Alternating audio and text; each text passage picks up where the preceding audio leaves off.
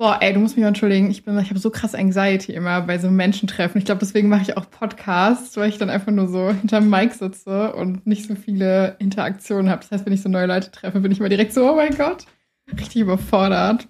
Das kann ich aber voll verstehen. Du bist die erste Person, mit der ich mich jetzt wirklich treffe. Also ich habe so viele gefragt und ich war dann auch immer so, das traue ich mich überhaupt gar mhm. nicht. So, und jetzt ist es auch das erste Mal für mich, dass ich ah. irgendwo hin mich treffe. Was hat dich bewegt, bei mir Ja zu sagen? Ich mag deine Podcasts. Einen Grund zu haben, nach Berlin zu fahren, war ganz cool. Ja, und generell einfach, das ist irgendwie cool. Ja, cool. Okay, ja, du bist bei mir tatsächlich die zweite Person, die ich so angeschrieben hatte mhm. und mit der ich was mache. Ich hatte davor was mit, ich weiß nicht, ob du den kennst, Ole Liebel gemacht. Ja, wir haben auch oh. eine Folge gemacht über toxische Männlichkeit und so Beziehungsstrukturen. Und das war so die erste Person, mit der ich es auch gemacht habe. Okay, das klang jetzt so zweideutig.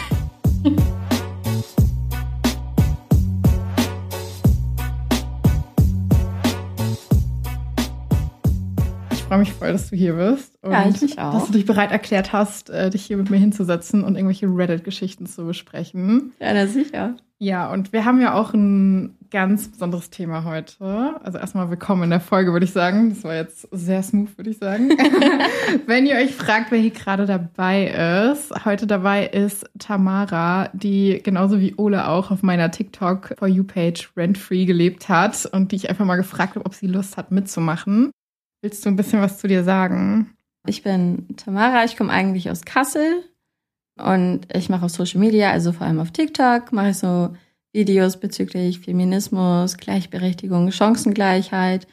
Und äh, genau, das sind so meine Themen. Und ich versuche das Ganze irgendwie auf lustige Art und Weise zu machen. Ob das immer so klappt, ist so eine andere Sache. Doch, das klappt gut. Ja, okay. Dann klappt es ganz gut. Cool, ja. Und auch zu uns nochmal, weil irgendwie vergesse ich immer den Podcast vorzustellen in meinen Folgen. Wir sind Herz über Kopf. Hier geht es immer um Reddit-Stories, Beziehungsstories. Wir haben immer eine Prise Humor mit dabei und ich bin Mascha, euer Dauerhost. Und ich habe heute, wie ich schon angekündigt, ein ganz besonderes Thema. Und zwar ist das Thema heute Powerfrauen und Mental Load. Ja, ich bin auf jeden Fall gespannt. Mega. Und ich habe natürlich auch wieder eine Frage der Folge für dich vorbereitet. Die gibt es ja immer. Und die Frage der Folge passend zum Thema ist heute, was bedeutet der Begriff Powerfrauen für dich? Ui. Ui, das ist ganz schwierig. also eigentlich als Powerfrau bezeichnet man ja eine weiblich gelesene Person, die super viel händelt also das klassische Bild ist irgendwie alleinerziehende Mutter mit zwei Kindern, die aber es trotzdem noch schafft, irgendwie ihren Job hinterherzukommen, die Miete zu bezahlen, Essen auf den Tisch zu bringen für die Kinder, die Kinder zur Schule zu fahren, zu Fußballtraining oder sonstiges. Und da wird man sagen, wow, das ist eine richtige Powerfrau. Das bedeutet aber grundsätzlich auch, dass da irgendwas im System falsch gelaufen ist, wenn eine Person als Powerfrau bezeichnet wird. So sehe ich das halt, weil in dem Fall zum Beispiel alleinerziehende Mutter, sie hat zu wenig Unterstützung. Eine Person sollte nicht so viel Arbeit leisten müssen und Vollzeit arbeiten müssen, trotz allem ohne Unterstützung, während sie halt auch noch die ganze Care-Arbeit leistet. Vielleicht ist dahinter sogar ein Vater, der vielleicht gewalttätig war oder generell einfach für die Kinder nicht gut da war. Das bedeutet, es ist halt wieder ein Fehler im System, dass da dann keine Unterstützung ist und die Frau halt für sich alleine irgendwie steht. Und da dann zu sagen, boah, was für eine Powerfrau, das macht irgendwie ziemlich klein, welche Hürden sie eigentlich gerade hat. Voll der spannende Gedanke auch, dass du den, also dass du hier auch Alleinerziehende mit einbeziehst, weil ich hatte im ersten Moment so eine etwas andere Definition mhm. im Blick, aber ich finde, das macht voll Sinn, was du sagst und das stimmt. Dadurch wird das eigentlich so ein bisschen romantisiert, was diese Frau dann in dem Moment eigentlich durchmacht und was sie nicht durchmachen sollte. Ja was ich irgendwie im Kopf hatte, und das hatte ich irgendwie oft auch gelesen, irgendwie in so Zeitungsartikel von wegen, die und die Person ist eine echte Powerfrau, sie wuppt nicht nur die Karriere, sondern sie managt auch noch ihre Familie, mhm. aber ohne Einerziehend zu sein, sondern auch mit einem Partner mit dabei. Und ich fand das total krass. Ich habe mich auch so ein bisschen mehr mit dem Begriff vorab beschäftigt und eigentlich ist es ja total abwertend gegenüber allen anderen Frauen, weil es ja suggeriert, dass Frauen grundsätzlich keine Power haben, sondern nur, wenn sie Powerfrauen sind. Und das habe ich mir mal so ein bisschen durch den Kopf gehen lassen und fand das eigentlich auch wieder total krass, wie abfällig das wiederum gegenüber dem weiblichen Geschlecht dann auch wieder eigentlich ist. Es ist so ein, wie heißt das nochmal, Back, also so dieses Kompliment, was so von hinten kommt, wo du dir so ja. denkst, so, oh, es ist eigentlich nicht so ein Kompliment. Und irgendwie, und ich weiß nicht, ob ich mich da jetzt so ein bisschen, ja, ich sag mal, zu weit aus dem Fenster lehne, aber ich bin auch so ein bisschen aufgewachsen. Ich glaube, ich bin ein bisschen älter als du, ich bin 28, mhm. aber ich bin aufgewachsen so mit diesem, ja, Frauen sollten das alles hinkriegen und dann sind es coole Frauen. Und es ist irgendwie so ein bisschen also kommt mir so ein bisschen vor wie so eine Falle im Patriarchat, die so Frauen dazu lört, dass sie wirklich alles machen, während dann die Männer in dem Bereich chillen können. So. Also ist jetzt natürlich sehr pauschalisiert und sehr überspitzt gesagt. Aber das hatte ich dann kurz so das Gefühl, so, hey, Moment, warum wurde mir die ganze Zeit erzählt, dass ich kochen können soll, dass ich irgendwie Kinderbetreuung machen soll, dass ich aber gleichzeitig auch einen Vollzeitjob haben soll, den ich mm. bitte mhm. richtig krass rocken soll. Und der Haushalt und das Management natürlich auch noch meine Aufgabe sein soll. Also, was ist da bitte falsch gelaufen?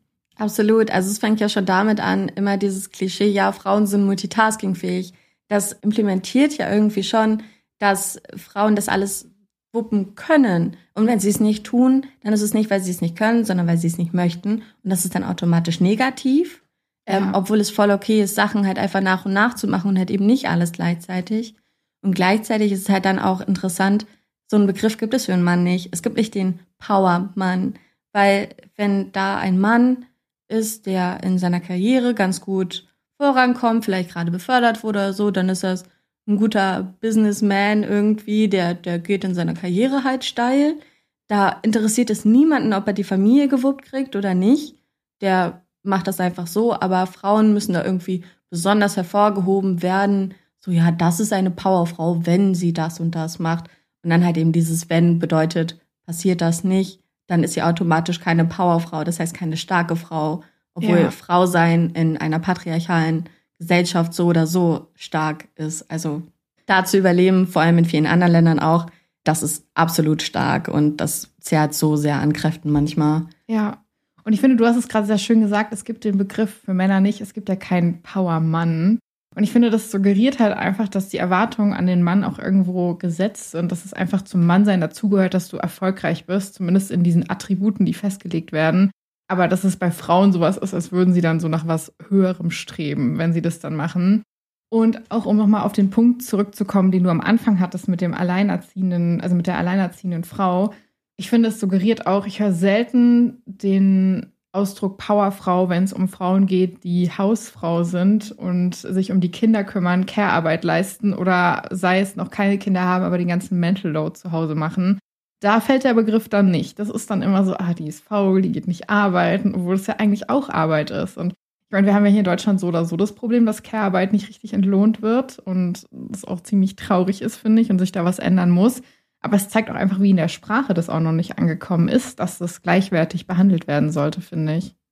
Ja, es wird halt super als Selbstverständlichkeit angesehen. Also das ist ja dieses Stereotyp, was schon seit ewigen Jahrhunderten ja wirklich so vorschwebt, dass das die Natur der Frau ist. Also für die ist das keine Anstrengung, für die ist das einfach ihr Leben und das ist ihr Charakter und das, das passt so für sie. Das ist genau ihre Rolle.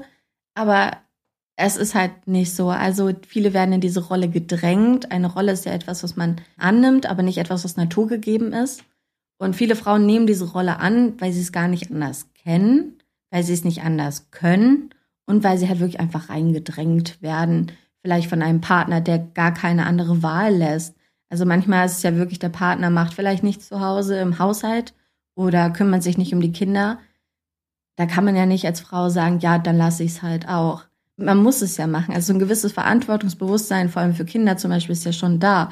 Oder zu sagen, ich möchte es sauber haben, dann muss man es halt selbst machen. Und das ist halt auch so diese weaponized Incompetence, also wirklich inkompetent spielen, damit man es nicht machen muss, was da halt super viel vorherrscht und ganz, ganz viel dazu beiträgt, dass halt Frauen in der Care-Arbeit total unterschätzt werden, viel zu viel vollgeladen werden damit und halt wirklich auch überhaupt nicht wertgeschätzt werden. Stimme ich dir 100% zu, sich auch so und so eine kleine Story dazu gerade, aber was Positives. Ich habe dir doch vorhin gerade erzählt, dass ich heute so eine Runde joggen war. Ne? Ja. Und ich habe mich wirklich gefreut, weil ich weiß nicht, ob es daran lag, dass ich wusste, dass wir heute diese Folge drehen und einfach das so in meinem Kopf so ein bisschen durchgegangen bin. Aber ich war laufen und während der Corona-Zeit haben ja auch viele in meinem Alter oder die ein bisschen älter sind, Kinder gekriegt. Und die Kinder sind jetzt alle so Toddler oder ein bisschen älter. Und ich bin joggen gegangen und ich habe nur Männer mit Kinderwegen gesehen. Ich habe keine Frauen gesehen Oh, auf meinem wow. kompletten Weg. Als ich am Spielplatz war, habe ich nur Paare gesehen und ich glaube ein, zwei vereinzelte Frauen, aber auch genauso ein, zwei vereinzelte Männer, die mit ihren Kindern alleine auf dem Spielplatz waren.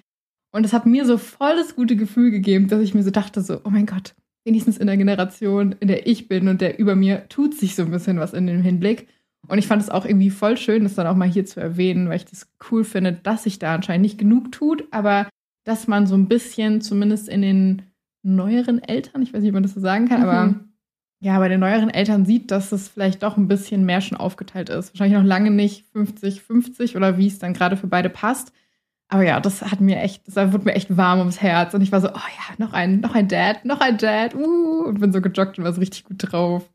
Das ist ja eigentlich auch total wichtig, also so kleine Schritte ja auch anzunehmen und ja wirklich zu sagen, ey, das ist total cool. Schade ist es, dass man sich darüber so Ja. freut. Ich kann das voll nachvollziehen. Vorhin im Zug hatte ich auch eine Familie mit drei Kindern.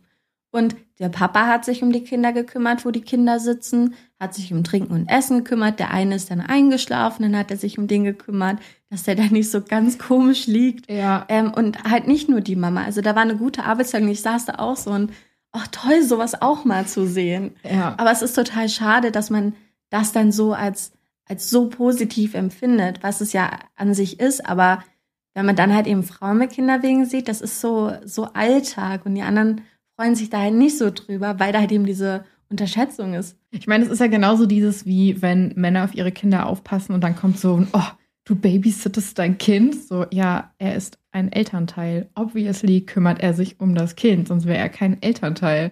Und Ja. ich, das schwingt auch so ein bisschen mit. Ich finde, das ist so ein schmaler Grad von sagen, okay, das ist bare Minimum, darüber sollte ich mich nicht freuen, aber gleichzeitig auch zu acknowledgen, hey, da passiert was und dann sich doch über die kleinen Schritte zu freuen. Aber ich weiß genau, was du meinst und ich glaube, für Mütter, die sich jeden Tag durchkämpfen, ist dann so eine Aussage auch so total so ein, ey, das mache ich jeden Tag. Ja. Und das ist so voll schwierig, da irgendwie die richtige Linie zu finden, sag ich mal, ne? Ja, absolut. Es ist halt wirklich schwierig, daraus halt keine Besonderheit zu machen. Also mir ist es zum Beispiel auch wichtig, ich habe auf meinem Kanal super viele junge Mädchen, die teilweise mit Stereotypen noch aufwachsen, die einfach nicht mehr so vertretbar sind. Wir leben halt nicht mehr 1950. Das muss man halt bedenken. Und die, die sehen manche Sachen aber gar nicht. Und da habe ich ganz oft Nachrichten bekommen, so, hey, vielen Dank, dass du darauf aufmerksam gemacht hast. So habe ich das noch gar nicht gesehen. Und dass ich direkt diese Rolle auch angenommen habe. Und das ist überhaupt nicht selbstverständlich in dieser Gesellschaft, sollte es aber sein. Und solche Sachen, also alleine in der Partnerschaft zu sagen, ja, hey, er hilft mir im Haushalt. So, deswegen ist er besonders und deswegen sollte ich ihn bei mir behalten. Nee, das ist nicht das, was ihn besonders macht eigentlich. Das ist das, was jeder Mensch tun sollte, Ja. egal auch in welcher Partnerschaft das halt ist. Trotzdem wird das aber so hervorgehoben, wo ich den Leuten dann auch immer sage, hey, total cool, das freut mich total für dich, das hat man nicht ganz so oft, Ja. aber es ist eine Selbstverständlichkeit eigentlich und nichts, was diesen Menschen so krass hervorheben sollte. Voll. Und das Thema hat mich letztens auch viel beschäftigt. Das hatte ich auch in meinem Freundeskreis. Und ich bin dann irgendwann an den Punkt gekommen, dass ich gesagt habe, ich will gar nicht sagen, er hilft mir im Haushalt, sondern er erledigt seinen Haushalt. Weil das ist ja dann genau wieder wie mein Mann babysittet unser Baby, Ja. suggeriert es wieder, es sei mein Haushalt. Und viel schöner ist es doch zu sagen, es ist unser Haushalt und er erledigt seinen Part. Ja. Und, aber da fängt es halt schon an, ne? So kleine Dinge, wo man merkt, so, hey, da sitzt der Teufel echt im Detail. Das ist halt eben dieses Ding in der Sprache. Wir, wir nehmen ja super viel auf, was wir durch Filme mitkriegen, durch unsere Eltern, die oder auch die Großeltern, die in einer ganz anderen Generation ja aufgewachsen sind. Er hilft mir beim Tischdecken. Nein, er sitzt auch am Tisch. Er isst auch. Ja. So, das ist kein Helfen. Helfen wäre, wenn du eine Party schmeißt, er überhaupt nicht eingeladen ist oder er als Gast quasi da ist und nicht als Mitpartyschmeißer Mhm. und er dann aber trotzdem sagt, komm, ich helfe dir jetzt irgendwie die Gläser vorzubereiten. Also das ist helfen. Aber wenn er das genauso benutzt wie du selbst oder isst oder keine Ahnung, dann ist es halt eben kein Helfen mehr. Und das so umzudrehen in den Köpfen irgendwie, das ist auch super schwierig. Ja. Also ich merke das halt auch selbst bei mir manchmal. So, wenn ich sage, ja, Schatz, kannst du mir helfen beim Kochen? Nein, er, er erledigt seinen Part. Also selbst wenn er den Tisch decken würde dazu, ist das trotzdem ein, ein Part von der Arbeit, die halt getan werden muss, aber es ist kein Helfen. Ja. Und passend dazu, wir haben jetzt so ein bisschen über Haushalt geredet, mhm. ist auch die erste Reddit-Story. Oh. Und ich kann dir sagen, mein Blutdruck ist hochgegangen, als oh, ich die oh. gelesen habe. Ich bin aber gespannt, was du dazu sagst. Du bist bereit für die erste Story? Ich bin bereit. Okay. Kurze Durchsage, bevor es mit der ersten Story losgeht. Wenn ihr den Podcast gut findet und wenn ihr auch Tamara als Gästin gut findet, würde ich mich mega freuen, wenn ihr eine Bewertung da lasst und uns auf Spotify und Instagram abonniert. Und ansonsten danke ich euch und es geht direkt weiter. Story Nummer 1. Titel Mein Ehemann 37 ist wütend, weil ich eine Operation brauche. Mein Ehemann und ich sind seit 15 Jahren zusammen, haben ein Haus, Kinder und so weiter. Ich muss mich einer Operation unterziehen, um einige Nerven- und Arterienschäden in meinem Arm zu fixen, ansonsten werde ich bald die Kontrolle meines Armes verlieren. Mein Ehemann ist darüber jedoch nicht glücklich. Es geht nicht einmal um Geld oder dass er Angst hat oder besorgt ist. Nein, er ist verärgert, weil ich eine Auszeit von der Arbeit nehmen muss, in Klammern wir besitzen eine Firma, und er seine Tage anpassen muss, um sich um unsere schulpflichtigen Kinder zu kümmern, während ich mich erhole. Mhm. Er stampft herum und knallt Türen wie ein bockiges Kind, weil sein Zeitplan beeinträchtigt wird und er will nicht noch einmal mit mir über diese Operation sprechen. Ich bin so gestresst wegen seiner Reaktion und all der Dinge, die ich zu Hause erledigen muss, statt mich zu erholen, weil er gesagt hat, dass er meine Arbeit nicht übernehmen wird, dass ich einfach denke, es sein zu lassen, keine Operation zu machen und darauf zu warten, bis ich meinen Arm nicht mehr benutzen kann. Dann würde ich zumindest finanzielle Unterstützung für Hausarbeit und Kinderbetreuung vom Staat bekommen und versuchen, mich an mein eingeschränktes Leben anzupassen. Andererseits könnte man aber auch denken, dass er nach so langer Zeit und dem Aufbau eines gemeinsamen Lebens die Fähigkeit besitzt, mir etwas Unterstützung zu zeigen. Es ist nicht so, als würde ich das absichtlich tun, nur um seine Pläne zu ruinieren. Ich würde auch lieber keine Operation haben, aber mit zwei Armen lebt es sich nun mal besser. Also, welche Ratschläge habt ihr? Ich denke, mein Ehemann verhält sich total daneben, aber sollte ich versuchen, mehr Verständnis für seinen Stress zu zeigen, unter dem er steht? Chuck it in the fuck it bucket. also, du Kacke. Das sind echte Menschen, das passiert wirklich. Ich war so, Jesus. Also das ist wirklich krass. Also wie, wie kann man sich dieses Recht überhaupt herausnehmen? Es geht hier um Gesundheit. Sie möchte nicht irgendwie alleine mal in eine Bar gehen oder sowas. Auch okay wäre, ja. by the way. Aber einfach mal darüber nachzudenken, es geht um Gesundheit. Sie könnte ihren Arm verlieren. Und er macht halt wirklich wie so ein kleines Kind, was, was seinen Willen nicht bekommt. Das ist so ein Theater. Schon Wahnsinn. Sehr krass, ja. Ich habe das auch gelesen und ich dachte mir so, oh mein Gott, vor allen Dingen, sie sagt ja, die arbeiten beide in ihrer eigenen Firma. Man weiß jetzt nicht, wie der Workload ist. Spoiler, es gibt auch ein Update, wo darüber dann auch geredet wird. Das gebe ich danach oh auch noch in die Runde. Aber sie kümmert sich dann auch noch um die Kinder und ey, ich finde das total krass. Wenn ich mir jetzt so vorstelle, dass ich in meiner Partnerschaft irgendwie ausfallen würde und mein Partner mir dafür Stress macht und mich irgendwie nicht unterstützen will, ich, boah, das wäre das Ende der Partnerschaft, glaube ich. Das Ding ist halt wirklich, also in, in der Partnerschaft bist du ja wirklich besser dran, wenn du halt wirklich einfach sagst, okay, dann geh, dann mache ich das alleine. Dann spreche ich irgendwie, weiß ich nicht, mit Freunden, mit Eltern, ob die mich in der Zeit im Haushalt mit den Kindern halt unterstützen können.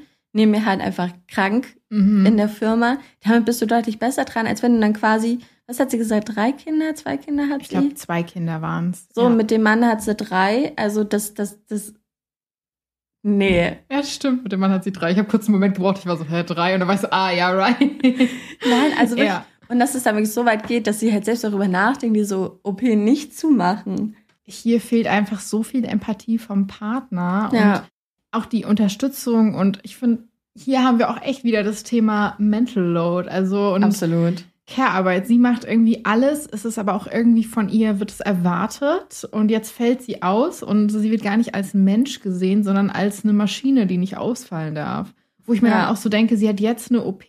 Was passiert denn, wenn sie mal irgendwie eine schwere Erkrankung hat oder so? Was hoffentlich nicht passiert, aber es kann natürlich passieren. Wird sie dann von ihm gepflegt oder verlässt er sie dann, weil er da keine Lust drauf hat? Das kann man ja immer weiter spinnen und das wird mir halt einfach riesig Angst machen. Absolut. Vor allem kann man nicht davon ausgehen, wenn sie dem halt wirklich nachgeben würde und die OP nicht machen würde und den Arm verlieren würde, dann ist sie ja automatisch in ihrem Alltag eingeschränkt für sich selbst, tatsächlich auch für Hausarbeiten, Kochen oder so. Sie muss sich da auch dran gewöhnen. Und ich glaube, das wäre so ein Typ, der ihr dann dafür auch nochmal Stress machen würde, ja. wie sie das denn nicht schaffen kann. Also das ist wirklich so, so eine Zweckheirat irgendwie für, ja, irgendjemand kümmert sich um mein Zuhause und ich gehe halt in die Firma.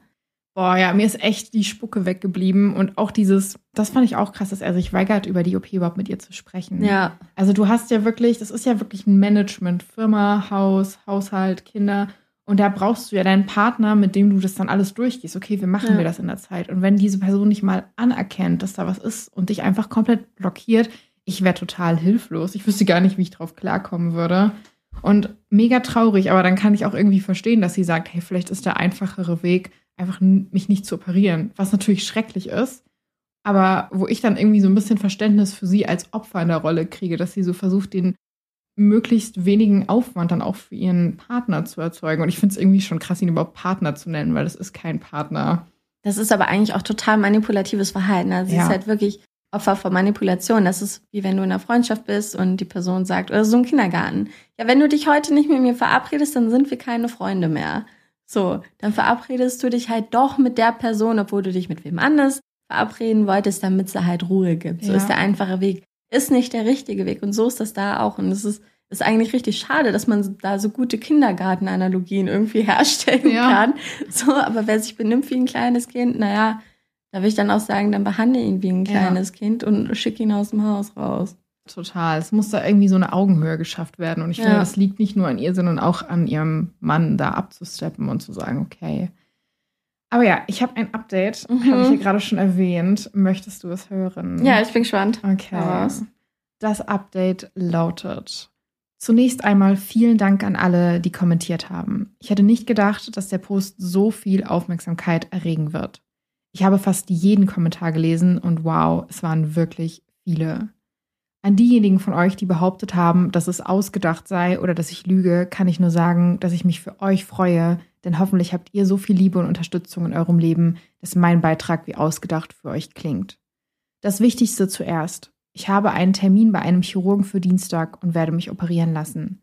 Ich habe die Kinderbetreuung organisiert und werde selbst zu dem Termin fahren, da mein Mann zu beschäftigt mit der Arbeit ist, um mitzukommen. Ich habe gestern mit ihm über die Operation, meine Gefühle und Bedürfnisse gesprochen. Ich habe Ich-Botschaften verwendet, um ihm nicht das Gefühl zu geben, dass ich ihn beschuldige oder angreife. Aber ehrlich gesagt war es, als würde ich mit einer Wand reden. Einsilbige Antworten und Achselzucken waren alles, was ich bekam. Ich habe versucht zu fragen, wie er sich dabei fühlt oder was er braucht, aber nichts hat funktioniert. Schließlich bin ich dann ausgerastet und habe gefragt, warum er so denkt, dass das alles kein großes Problem sei und keine Beachtung wert ist. Und es stellte sich heraus, dass er nicht denkt, dass es ja wirklich so schlimm ist und ich einfach nur dramatisch bin. Ich meine, wenn man die Berichte der Ärzte, die Bildbefunde, diagnostischen Tests und den Bericht vom Chirurgen ignoriert, bin ich immer noch nicht dramatisch. Ich arbeite immer noch Vollzeit, erledige alle Haus- und Kinderpflichten, erledige alle Erledigungen und nutze meinen Arm nie als Ausrede. Nächste Woche habe ich also einen Termin bei einem Chirurgen und mein Ehemann und ich schlafen vorerst getrennt, weil ich sein Gesicht gerade einfach nicht mehr ertragen kann. Um alles weitere werde ich mich nach der Operation kümmern. Vielen Dank an euch alle. Ihr habt mir geholfen, mich zusammenzureißen und meine eigene Gesundheit ernst zu nehmen. Ich habe gerade negativ Gänsehaut, muss ich sagen. Es ist wirklich schlimm. Also es fängt schon damit an, ich studiere auch soziale Arbeit. Das heißt, diese Ich-Botschaften, das ist so, das nennt sich gewaltfreie Kommunikation. Das ist tatsächlich ein super gutes Tool, um damit zu arbeiten, auch in einer Partnerschaft generell. Aber das sollte auf Gegenseitigkeit beruhen. Dann ist es gewaltfreie Kommunikation. Ähm, so ist das ein, ich, ich gehe sehr krass auf ihn zu, obwohl er das überhaupt nicht verdient hat in diesem Moment. Ja, ich gucke, ich frage ihn, was er braucht er braucht, dass er sich zusammenreißt und man merkt, was da gerade abgeht. Ja. Also Entschuldigung, aber das ist und dann dieses dramatisch, ja, du bist so dramatisch, das erinnert mich übel an diese Hysteriedebatte von früher. Ja, die ist einfach nur hysterisch, wenn sie irgendwie ihre Meinung gesagt hat oder wenn sie wenn eine Frau wirklich für sich selbst irgendwie eingestanden ist oder so, dann ist es, ach, die ist hysterisch. Ja. Und das, das machen so viele Männer. Ja, du bist einfach nur dramatisch, anstatt einfach mal anzuerkennen, dass da ein Problem ist, was gelöst werden muss und dass da halt einfach mal seine Unterstützung gefragt ist und halt auch einfach mal sein Part geleistet werden muss. Ja, ich fand es auch heftig, wie sehr sie wieder auf ihn eingeht, wie sehr sie versucht wieder zu fragen, hey, brauchst du was? Und ich meine, wenn ich jetzt versuche, mich in die andere Seite hinein zu versetzen, kann es ja vielleicht sein, dass er einfach überfordert ist. Aber ich finde, das ist was, das muss man kommunizieren und zusammen angehen. Das entschuldigt halt nichts von dem Verhalten, welches er da gerade zeigt. Und es zeigt für mich auch, wie er das gerade macht, dass das wahrscheinlich auch schon mal so geklappt hat, dass es nicht das erste Mal ist, dass er sie so hängen lässt und dass er damit anscheinend durchkommt. Und ich war auch total schockiert. Ich bin echt happy, dass sie doch zum Chirurgen gegangen ist, dass mhm. sie das mhm. doch durchzieht. Es tut mir aber leid, dass sie sich selbst zu der OP fahren muss und irgendwie die ganze Betreuung organisiert hat. Und was ich auch noch mal so ein bisschen gemerkt habe, ist, sie hat ja am Anfang vom Update geschrieben an alle, die irgendwie glauben, dass ich lüge oder mir was ausdenke. Ich, ich bin froh, dass ihr alle die Sachen nicht habt. Und das wird bei mir auch richtig oft kommentiert bei den Sachen. Also teilweise, wenn es so Community-Beiträge sind, wo Leute echt ihr Herz öffnen und mir erzählen, was da gerade abgeht und ich das dann im Podcast habe, gerade so auf Facebook und wenn es in die falsche Bubble von Instagram mm. kommt, kommt dann immer nur Geschichten aus dem Paulanergarten ja. von so Ü40-Heinos. Und ich denke mir jedes Mal so, Leute, das ist so respektlos wenn wir diese Probleme nicht hätten, dann, keine Ahnung, gibt es diesen Podcast nicht. Also, ja. ich meine, irgendwoher kommt die Not und das einfach Menschen abzusprechen, wenn man selbst vielleicht in einer traurigerweise privilegierten Situation ist, dass man es nicht erleben muss, finde ich einfach krass empathielos. Absolut. Also, das habe ich unter meinen Videos auch super oft. Also, das ist wirklich ganz, ganz schlimm und ich muss da wirklich immer an mich halten, ja. weil ich das so, so frech finde, halt wirklich den Leuten gegenüber, die halt solche Sachen tagtäglich erfahren, die in zum Beispiel einer gewaltvollen Beziehung halt einfach sind und da nicht rauskommen. Und dann werden die auch noch geblamed, dass sie nicht gehen, ähm, obwohl die Leute sich überhaupt nicht informieren darüber, wie das ist. Und ich versuche das dann auch immer zu erklären. So, es gibt, es gibt halt einfach mehrere Realitäten. Das bedeutet nicht, dass die eine weniger wahr ist als die andere, aber es ist halt so ein, so ein Perspektivding. Das ist wie, es gibt so diese Analogie, eine Elefant hinter der Mauer. Die eine Person steht halt direkt neben der Mauer und guckt auf die Mauer und sagt, da ist eine Mauer. Die andere Person steht halt auf der anderen Seite der Mauer und sieht den Elefanten und sagt, da ist ein Elefant. Ja. Sie haben beide recht.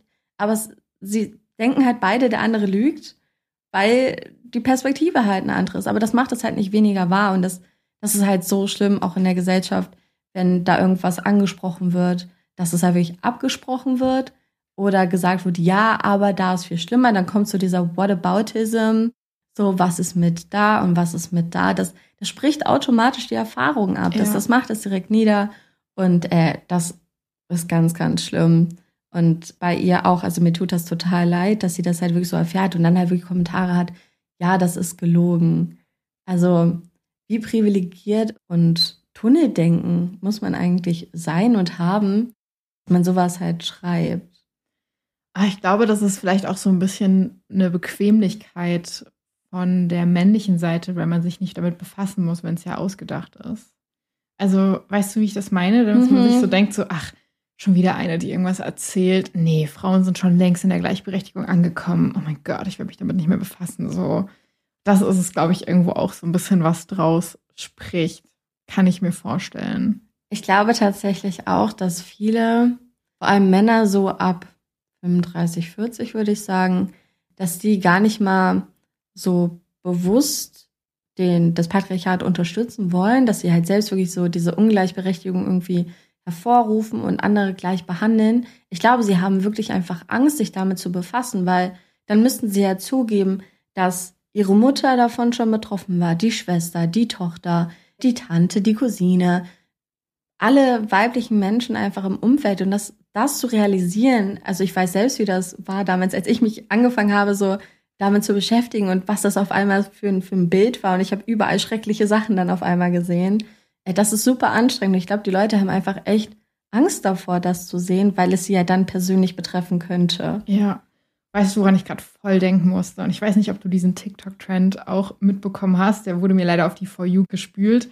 Und zwar so Männer, die so gesagt haben, ja, an alle harten Casanovas und Fuckboys, habt ihr jetzt auch eine Tochter und denkt euch so, damn, ich bin voll der andere Mann. Aber nicht so im Sinne von, dass man reflektiert, dass es nicht okay war, sondern so von wegen, ja, damals war ich ein Casanova und jetzt bin ich so ein harter Mann, der meine Tochter einfach nur beschützt, so ohne zu hinterdenken, okay, wow, das, was ich früher gemacht habe, ging gar nicht. Da musste ich hart cringen. Ich weiß nicht, ob dir das auch auf die For You gespült wurde, aber ich habe da echt teilweise tonnenweise weggeklickt, weil ich es irgendwann nicht mehr sehen konnte. Also so den Trend hatte ich nicht, aber ich kenne diese Art von Videos so generell. Das sind aber dann halt meistens auch die Männer, die dann irgendwie zeigen, so wie sie mit ihrer Tochter umgehen. Und ja, du darfst keinen Freund haben, bevor du 18 bist. Und du darfst nicht aus dem Haus gehen mit irgendwelchen Männern. Und wenn bin ich dabei, weil Männer sind schlecht. Ich weiß, wie sie ticken. Ich habe früher auch so getickt. Genau. Oh. Und checken aber überhaupt nicht, dass genau das das Problem ist. Und dass sie halt auch wieder so, die, die, die Mädchen werden versucht, in Watte zu parken und werden super krass eingeschränkt in ihrem Alltag, obwohl das Problem ja eigentlich die Jungs sind und halt eben der Vater dann halt auch. Und das, das verstehen die aber gar nicht. Also so weit denken die irgendwie nicht. Das geht einfach nur von der Wand bis zur Tapete und nicht weiter. Ja. So. ja, aber ich kenne dieses, dieses Klientel, sag ich ja. jetzt mal. Okay, ja, da musste ich gerade nur kurz dran denken, kurzer Abschweifer. Aber ja, ich finde, sie hat alles richtig gemacht, um jetzt zurück zu der Story zu kommen, dass sie sich operieren lässt. Ich finde es auch gut, dass sie gerade getrennt schläft, um sich mal so ein bisschen klar zu werden, mhm. ist es überhaupt die Partnerschaft, die ich möchte? Und äh, ich habe leider kein weiteres Update. Es wäre jetzt natürlich juicy gewesen, wenn wir jetzt noch ja, so ein cool. Post-OP-Update hatten, aber dafür ist die Story leider zu frisch, sag ich mal. Ich würde auch schon in die nächste Story gehen, wenn du damit mhm. fein bist. Und ich glaube, da wird allein der Titel schon reichen, dass bei uns kurz einmal der Blutdruck hochgeht. Oh Gott. Story Nummer zwei. Titel bin ich das Arschloch, weil ich den Müll ein paar Tage lang nicht rausgebracht habe. Das ist irgendwie so Story of ganz oh. viele Frauen live, so muss ich Absolut. sagen. Absolut. Ja, ne? Ich gehe mal, geh mal in die, kriegst mhm. mal ein mhm. bisschen mehr Kontext. Das Ganze ist eine Kleinigkeit, aber ich wollte mal eure Meinung wissen, auch wenn es keine große Sache ist. Meine Frau arbeitet von zu Hause aus und verlässt das Haus selten. Wir leben in einer Wohnung etwa sechs Gehminuten vom Müllcontainer entfernt, über die Treppen und durch die Wohnanlage. Der Müll ist meine Aufgabe, zusammen mit dem Geschirr. Sie erledigt so ziemlich alles andere, also scheint es ziemlich ausgeglichen zu sein. Mhm. Ich arbeite auch nicht von zu Hause und muss das Haus oft verlassen. Auf dem Weg nach draußen komme ich tatsächlich an den Müllcontainern vorbei, aber ich habe es ehrlich gesagt die letzten Tage einfach vergessen. Vier Tage lang hat sie mich gebeten, den Müll rauszubringen, bis tatsächlich beide Mülltonnen am Überquellen waren. Sie sagte auf scherzhafte Art und Weise, wenn du heute den Müll nicht rausbringst, kommst du zu einer Mitbewohnerin und nicht zu deiner Ehefrau nach Hause. Und selbst nachdem ich den Müll rausgebracht hatte, machte sie immer noch Witze darüber, dass ich das Arschloch sei, weil sie vier Tage warten musste. Es ist wirklich nicht so wichtig, aber wenn sie es so sehr wollte, hätte sie es nicht einfach selbst tun können? Wie auch immer, die Situation ist geklärt und wir haben heute Abend Date Night. Allerdings frage ich mich doch noch ein bisschen, bin ich das Arschloch? Ja. Mega, ne? Aber hallo, Red Flags. Absolut. Aber an allen Ecken. Wirklich. Also von, von dem Spruch, ja, dann ist die Arbeit ja aufgeteilt. Null, du hast zwei Sachen. Das sind, das sind die Sachen, die habe ich aufgetragen bekommen. Das war meine Aufgaben. Da war ich zehn. Ich wollte es gerade sagen. Im Haushalt. Ja. Also wirklich, ja, ab und zu mal den Müll rausbringen und das Geschirr irgendwie machen. Das, das habe ich mit zehn gemacht.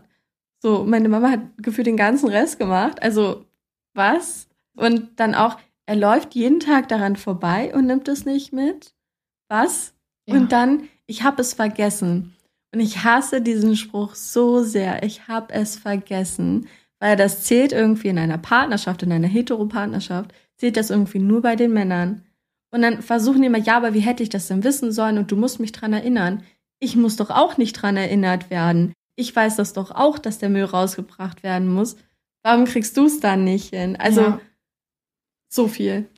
Es ist wirklich viel to unpack und ich finde, das Erste, was mir aber auch aufgefallen ist, ist dieses mehrfache Runterspielen der Bedürfnisse. Also er hat in diesem kleinen Absatz jetzt, glaube ich, viermal gesagt, naja, aber es ist keine große Sache, es ist nicht so wichtig. Und ich hasse es. Und es passiert leider auch in Heteropartnerschaften meist gegenüber der Frau, dass dann gesagt wird, stell dich nicht so an. Ach, das war doch jetzt gar nicht so ein Ding. Warum regst du dich jetzt so auf? Ich verstehe gar nicht, warum du so aggressiv bist. Das ist doch nur der Müll. Ja, aber was ist mit dem ganzen Rattenschwanz dahinter, dass mhm. ich jetzt mhm. vier Tage lang diesen Scheißmüll sehen muss, weil ich zu Hause arbeite, jedes Mal frage, ob du ihn wegbringen kannst, daran denken muss und dich wie ein Kleinkind micromanagen muss. Also, sorry, das wird ja gar nicht irgendwie hier anerkannt, ne? Und das, oh, da werde ich jetzt gerade schon wieder so, ah, warum? Das nervt mich richtig hart. Ja, vor allem kann man sich halt irgendwie vorstellen, also wenn das schon beim Müll so eine Diskussion ist, wie ist das bei anderen Sachen? Zum Beispiel beim Geschirr. Wirklich. Also wenn sie jetzt zum Beispiel gekocht hat, weil er hat ja geschrieben, sie macht so gut wie alles andere. Das bedeutet zum Beispiel auch Kochen. Wenn sie jetzt gekocht hat, so, und er muss das Geschirr machen, sagt er dann auch, ja, das mache ich gleich, das mache ich gleich, und sie müssen 10.000 Mal dran erinnern. So, während sie aber auch selbstständig gekocht hat. Also ja. diese Diskrepanz da immer hinter und halt wirklich wie so ein kleines Kind, dem dann halt sagen zu müssen, ja, das muss raus, das muss raus, das muss raus, während von uns erwartet wird oder von Frauen in Heteropartnerschaften, dass das halt einfach gesehen wird und gemacht wird. Ja. Und dieses Jahr, warum bringt sie ihn da nicht selbst raus? Da sind wir dann wieder bei dieser Weaponized Incompetence. Ja.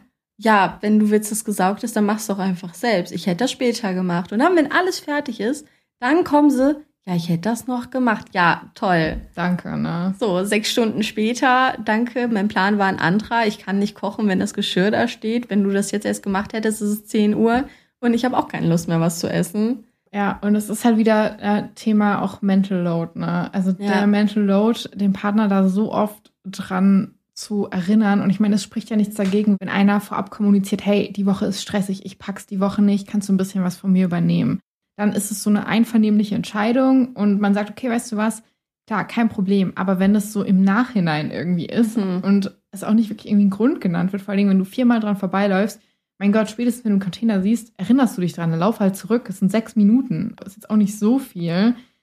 Habe ich irgendwie kein Verständnis für. Und auch so dieses, dass dann einfach davon ausgeht, dass der andere Partner das dann einfach macht. So von wegen, das ist schon ein bisschen entitled, finde ich. Dafür müsste es wirklich 50-50 Aufteilung sein und beide regelmäßig was vom anderen übernehmen, dass man sagen kann, ja, dann mach's doch einfach. Aber nicht in der Situation. Sie muss quasi für zwei Leute denken und er denkt nicht mal für einen halben. Also, es tut mir leid, aber es ist so. Er schafft es ja nicht mehr seine eigenen Aufgaben, die nichts sind. Nichts im Vergleich zu dem, was sie dann halt macht. Ne? Also, wir wissen alle, was im Haushalt noch so zu tun ist. Ne? Von Wäsche, was schon super viel Zeit kostet und so. Dann ist sie noch im Homeoffice, ist halt auch am Arbeiten und er schafft es nicht mal, zwei Sachen zu machen. Zwei. Das, äh, das muss man sich halt echt vorstellen. Das ist, das ist Wahnsinn. Ich glaube, ich könnte das heutzutage auch gar nicht mehr in so einer Partnerschaft, wenn es halt wirklich schon anfängt bei, bei so Kleinigkeiten wie dem Müll. Da ist ja genau das Schlimme. Es ist doch nur eine Kleinigkeit, es ist doch nur der Müll. Eben, wenn du schon so diskutierst und dich benimmst wie ein Kleinkind beim Müll rausbringen, wie soll denn das werden, wenn wir später tatsächlich Kinder haben oder wenn das Haus irgendwie tatsächlich größer ist, wenn mehr anfällt? Wenn ich vielleicht mal tatsächlich krank werde oder sowas, bleibt der Müll dann auch acht Tage da stehen, weil kann sie ja selbst machen. Also ja, wahrscheinlich, ne? Wirklich, also das ist ja eine ganz schlechte Aussicht irgendwie für die Beziehung und dann halt auch, was du schon gesagt hast, dieses, dieses Runterspielen überhaupt nicht anerkennen, dass das wirklich auch ein Problem ist. Dieses Runterspielen und das nicht machen wie so ein bockiges Kleinkind. Du hast ja gerade das Thema Wäschewaschen schon erwähnt und mhm. da musste ich gerade an einen Reddit-Post denken, den ich jetzt nicht mit hier reingebracht habe, aber der auch so ein bisschen in meinem Kopf rumgeschwirrt ist. Und zwar ging es darum, dass jemand gepostet hat, also eine männliche Person gepostet hat, dass er der Meinung ist, dass er genauso viel Haushalt macht wie sie, weil er die Wäsche stellt, aber sie das aufhängen und einsortieren und so machen muss und dass er ja so pissig ist, dass sie das nicht macht.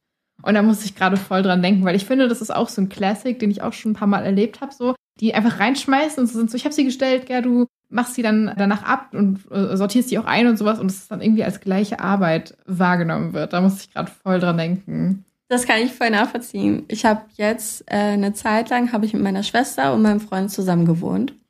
Und in der Zeit war ich irgendwie diejenige, die alles gemacht hat. Oh. Also wirklich von, von Kochen zu Wäsche, zum Saugen, Bad machen, alles. Und dann hatte ich keine Lust mehr darauf und angehende Pädagogen, wie ich halt bin, habe ich dann halt pädagogischen Bullshit, wie meine Schwester es dann genannt hat, zusammengestellt, habe eine Strichliste gemacht mit Aufgaben, dass wir dann zum Schluss sehen können, wer hat am meisten halt gemacht. Das bedeutet, hast du zum Beispiel mal die Küche aufgeräumt, vielleicht mal über die Ablagen gewischt, den Toaster vielleicht mal gemacht, die Spüle frei gemacht, dann kriegst du halt einen Strich oder Wände die Pflanzen gegossen hast oder so. Und da so war halt liebe ich ja, ne? Also ich feiere es mega. Ich, ich finde das auch cool. Ja. Ich, ich fand das total cool. Ich habe mich richtig gefreut. Es hat auch richtig gut funktioniert. Und dann war halt auch ein Riesenpunkt, Riesenpunkt dann Wäsche. Wir waren drei Personen. Dann hatten meine Eltern mir noch ein paar Sachen, die waren kurzzeitig im Urlaub, sind kurz bei uns reingeschnallt und haben uns so ein paar Sachen hingelegt und gesagt, könnt ihr das mal waschen? kann ich machen, kein Problem. Und da war das halt wirklich ein riesiger Berg.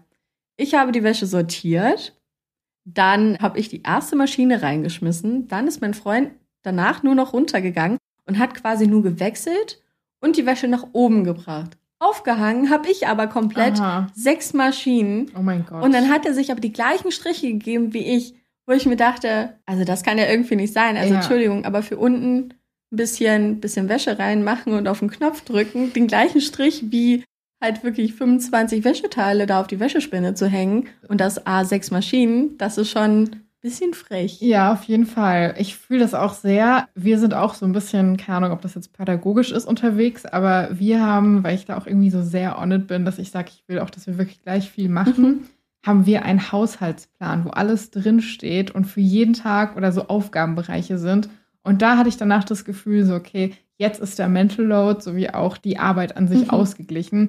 Aber davor war es dann oft so, dass ich auch gemerkt habe, so, oh, Mental Load, auch wenn wir doch versuchen, irgendwie sehr so gleichberechtigt alles zu machen, dass es einfach verloren geht, weil man vielleicht auch aus dem Elternhaus was anderes gelernt hat. Und, und ich weiß nicht, du bist die Älteste? Mhm. Ich weiß nicht, es ist, auch, es ist irgendwie so ein Ding, habe ich das Gefühl. Ganz viel, weil ich bin auch die Älteste und irgendwie bleibt es immer an der Ältesten hängen, habe ich das Gefühl, dass man irgendwie Haushalt, Kochen, Organisation, Verantwortung und ich habe auch eine kleine Schwester und wenn die hier ist, ohne Witz, ich habe das Gefühl, ich pack, also ohne dass ich es will, aber irgendwie packe ich sie total in Watte und mache irgendwie alles drumrum und bin dann irgendwann so, oh mein Gott, ich bin so exhausted. Warum bin ich so exhausted? Ja. Dann bin ich so, ah, warte. Ich mache seit vier Tagen komplett den Haushalt und alles, während sie die ganze Zeit hier chillt und ab und zu mal fragt, ob sie mir kurz beim Tischdecken helfen kann. Also es ist echt so ein Phänomen, habe ich das Gefühl, was ich auch von anderen Freundinnen kenne, weil wir irgendwie alle die Ältesten sind. Ja, das ist, das ist bei uns genauso. Das ist total faszinierend. Also das Schlimmste daran ist ja, wenn du dann zurückguckst, was hast du in dem Alter schon alles gemacht und organisatorisch und denkst dir so, hä, ich habe doch viel mehr gemacht. Warum, warum sieht sie das nicht? Oder sieht Ja. vielleicht auch die Arbeit gar nicht so? Oder ich wusste nicht, dass ich das machen soll. So, das sieht man doch. Ja. So, also Voll. wenn ich am Kochen bin und klar ist, dass wir in 10, 15 Minuten essen, dann erübrigt sich eigentlich die Frage, soll ich den Tisch decken? Wollen wir auf dem Boden essen oder was ist so? Dann deckt den Tisch. Aber das war so, also das kann ich auch so als Ja. Älteste. Gott, ich weiß auch nicht, wie oft ich schon richtig angry mit so gefühlt so einer platzenden Ader hier so gesagt habe, so, schau dich einfach um, sieh doch, was du machen kannst. So, Weil ich mir so denke, oh mein Gott, das ist doch offensichtlich. Aber ja, das ist auch irgendwie, finde ich, so eine spannende Dynamik, die wir auch mal im Podcast behandeln wollen. So Geschwister und was das für einen Unterschied macht, ob man jetzt das Älteste, das Mittlerste oder das Jüngste ist. Ich glaube, da ist auch ziemlich viel to unpack. Zurück zu der Story. Wir haben uns Mhm. nämlich gerade verquatscht. Ich habe leider kein Update. Ah, schade. Ähm, Ich glaube, der war ein bisschen butthurt, als er die ganzen You're the Asshole-Kommentare bekommen hat, weil er auch von Reddit komplett als Arschloch gewotet wurde und auch viele gesagt haben, hey, der Haushalt ist nicht ausgeglichen. Das ist, er arbeitet beide, auch wenn sie von zu Hause aus arbeitet. Das ist nicht irgendwie drinstehend, ob sie mehr Stunden arbeitet oder was Mhm. genau bei euch ist und das ist nicht fair. Und mach's einfach. Darauf kam dann auch keine Antwort mehr, aber ich hoffe, dass er sich das zu Herzen genommen hat. Oh ja, ich hoffe sehr für sie, also wirklich. Aber es ist ja, es ist ja schon mal gut, dass sie es zumindest geblickt hat, also dass sie halt wirklich den Müll nicht runtergebracht hat, auch nach vier Tagen. Sie hat ihn zwar erinnert, aber dass sie, dass er wirklich durchgezogen hat, das machen viele halt eben nicht. Die haben dann wirklich gesagt, so, ach, jetzt lenk mich, ich mach das jetzt einfach. Sie hat sich gemacht, also da bin ich sehr stolz auf sie. Auf jeden Das ist schon Fall. mal gut. Ich weiß nicht, ob du das gelesen hast, aber ich habe auch gelesen, dass immer mehr Männer Probleme haben, eine Partnerin zu finden. Also dass es immer schwieriger wird, einfach auch weil solche Anforderungen, die ich jetzt einfach mal als Bare Minimum bezeichnen würde, nicht getroffen werden. Und dass da auch anscheinend viel Frustration ist auf männlicher Seite, finde ich auch irgendwie ganz spannend. Absolut. Also aus dieser Frustration entwickeln sich ja gerade diese sogenannten Alpha- und Beta-Mails. Oh Gott. Also Oh. Ja, das, das, was wir quasi sagen würden, also eine männliche Person, die halt im Haushalt wirklich 50-50 irgendwie da mit rumrührt, das bezeichnen die jetzt Beta. Und eine Person, die halt der Frau verbietet, sich so und so anzuziehen und besonders männlich, also das sind so diese toxische Männlichkeit wieder dabei, das sind so die Alphas. Und die Alphas sind genau die, die gerade frustriert sind. Die Ja. Betas haben nicht das Problem. Die Betas sind, die sind, die sind safe. Das ist gar nicht das Ding. Die Alphas haben das Problem. Und jetzt versuchen die gerade irgendwelche Wege zu finden, dass das anders wird. Dabei wachsen Frauen jetzt einfach viel mehr heran, für sich einzustehen, vor allem auch zu sagen, ich bin nicht deine Mutter. Ja. So, und ich übernehme auch nicht die Arbeiten deiner Mutter. Das ist aber ein Satz, der sehr viele Männer triggert. Absolut. Das ist mir schon ein paar Mal passiert in vergangenen Partnerschaften oder so, dass ich dann gesagt habe, ey, bin nicht deine Mutter. Und dann war das so, oh mein Gott, wie kannst du nur sowas sagen, nur weil ich jetzt eine Sache nicht gemacht habe. Und dann denke ich mir so, ja, aber ich fühle mich nun mal so. Und Ja. also es triggert sehr viele, dieser Satz. Es triggert wirklich, wirklich viele. Aber dann, dann merkst du halt auch, dass du da einen guten Punkt getroffen Ja. hast. Ne? Also wenn du da triggerst, dann, dann ist das immer so, so betroffene Hunde bellen Ja. irgendwie. Also Voll.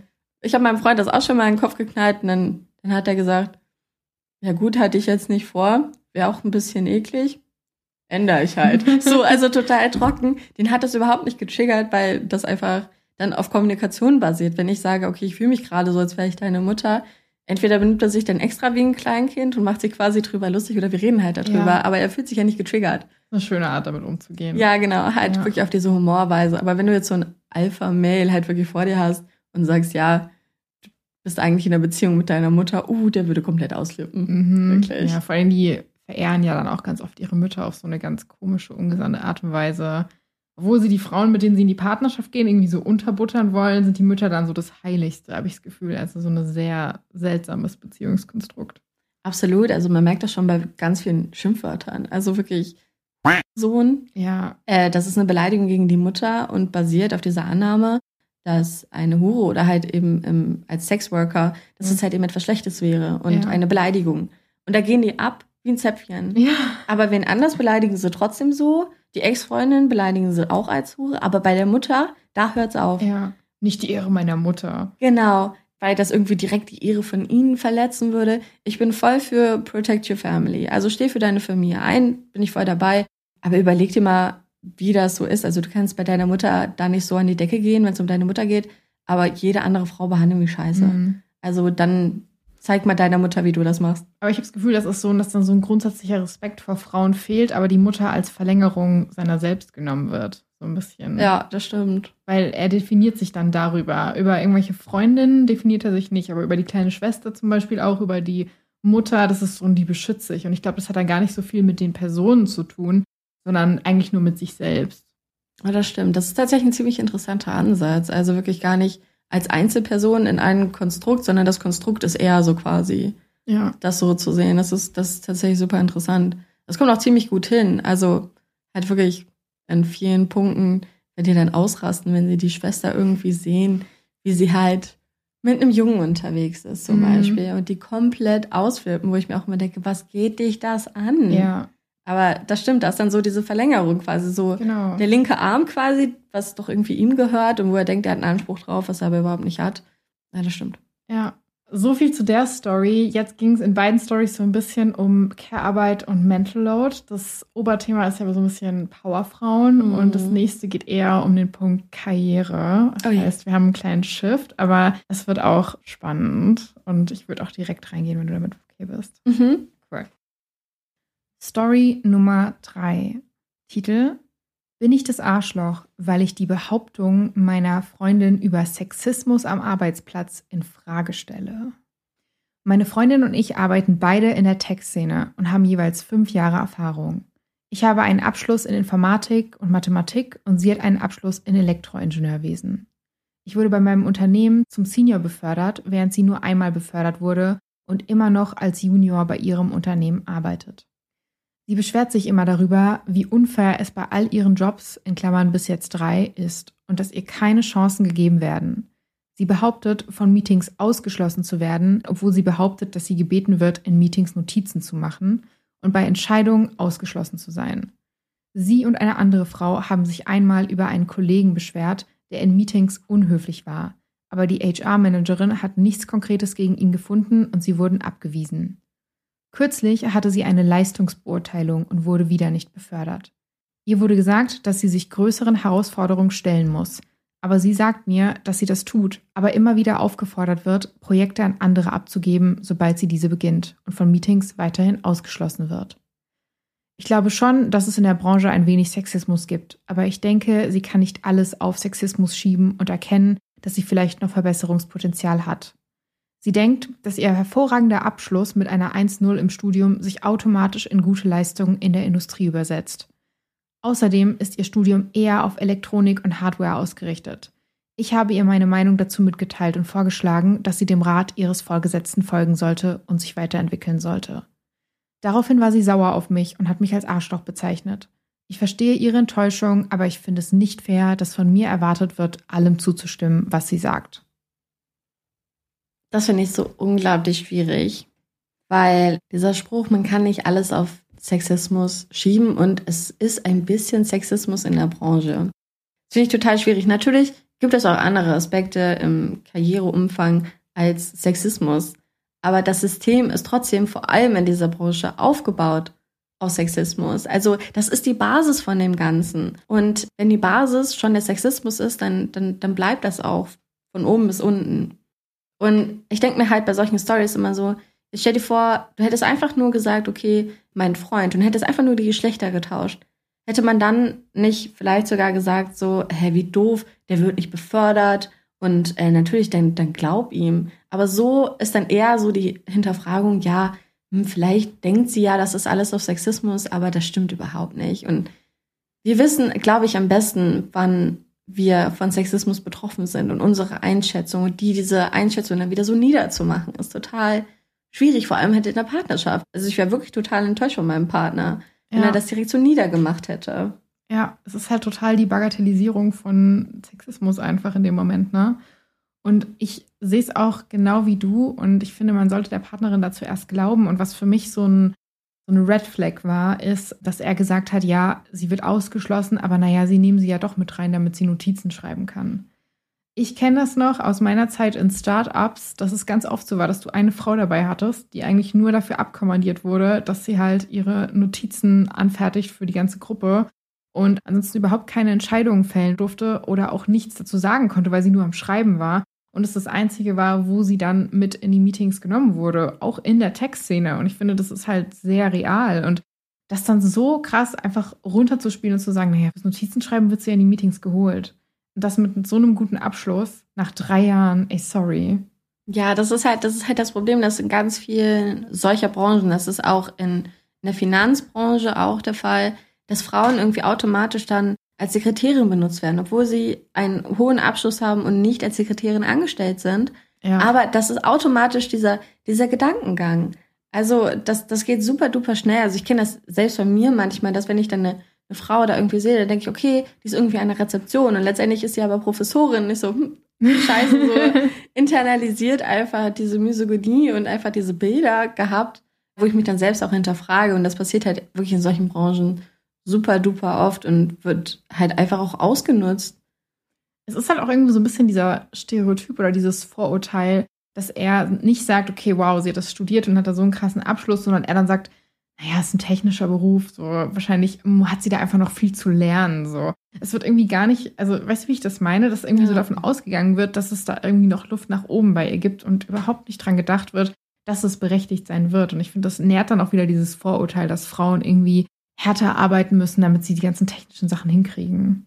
Ja, das Problem daran ist halt eben, da sind wir auch so ein bisschen bei dem, bei dem Thema Frauenquote, die zum jetzigen Zeitpunkt nicht wirklich was bringt, weil sie nur in Führungspositionen eingesetzt wird. Und selbst da ist halt nur eine Geldstrafe drauf, wenn du es halt nicht erreichst. Gott, die meisten Branchen schaffen das. Führungspositionen sind besetzt von Männern. Männer, die dann auch entscheiden können, dass Männer generell in diesem ganzen System bevorzugt werden. Als ob die dann eine Frau da hochlassen, das überhaupt möglich machen, dass sie dann was ändern kann. Weil dann sind sie ja quasi benachteiligt. Also es geht dann zwar eher in die Richtung Gleichberechtigung, aber die haben das Gefühl, sie wären dann benachteiligt. Und das lassen die doch niemals zu. Und da müssen dann Herausforderungen stehen. Weil man kann das ja nicht einfach so zulassen, wie halt ein Mann. Der wird dann halt vielleicht ein bisschen schneller befördert, der macht gute Arbeit. Warum denn nicht bei einer Frau? Uh, wenn die zu hoch kommt, das wird dann schwierig für uns. Mhm, ja. Auch so dieses, also wenn du dann Frauen in der Führungsposition hast, dass sie dann meist irgendwie nur den HR-Posten haben ja. oder sowas, aber nicht in den anderen Bereichen ganz oben sind. Das finde ich, sieht man dann auch oft. Und dass dann irgendwie versucht wird, darüber so ein bisschen die Quote zu erfüllen, finde ich auch schwierig. Und ansonsten, ich weiß nicht, wie es dir geht, aber ich habe auch schon erlebt, und das finde ich auch ganz traurig, dass du nicht nur auf diese, ich glaube, man nennt es ja so eine Glasdeck oder sowas, wird, glaube ich, ist das nur im Englischen? Ich überlege gerade, es ist so ein Ausdruck dafür, dass man als Frau an einen gewissen Punkt kommt und ab da geht es nicht weiter und es ist wie so eine mhm. Glasdecke und Männer kommen halt weiter.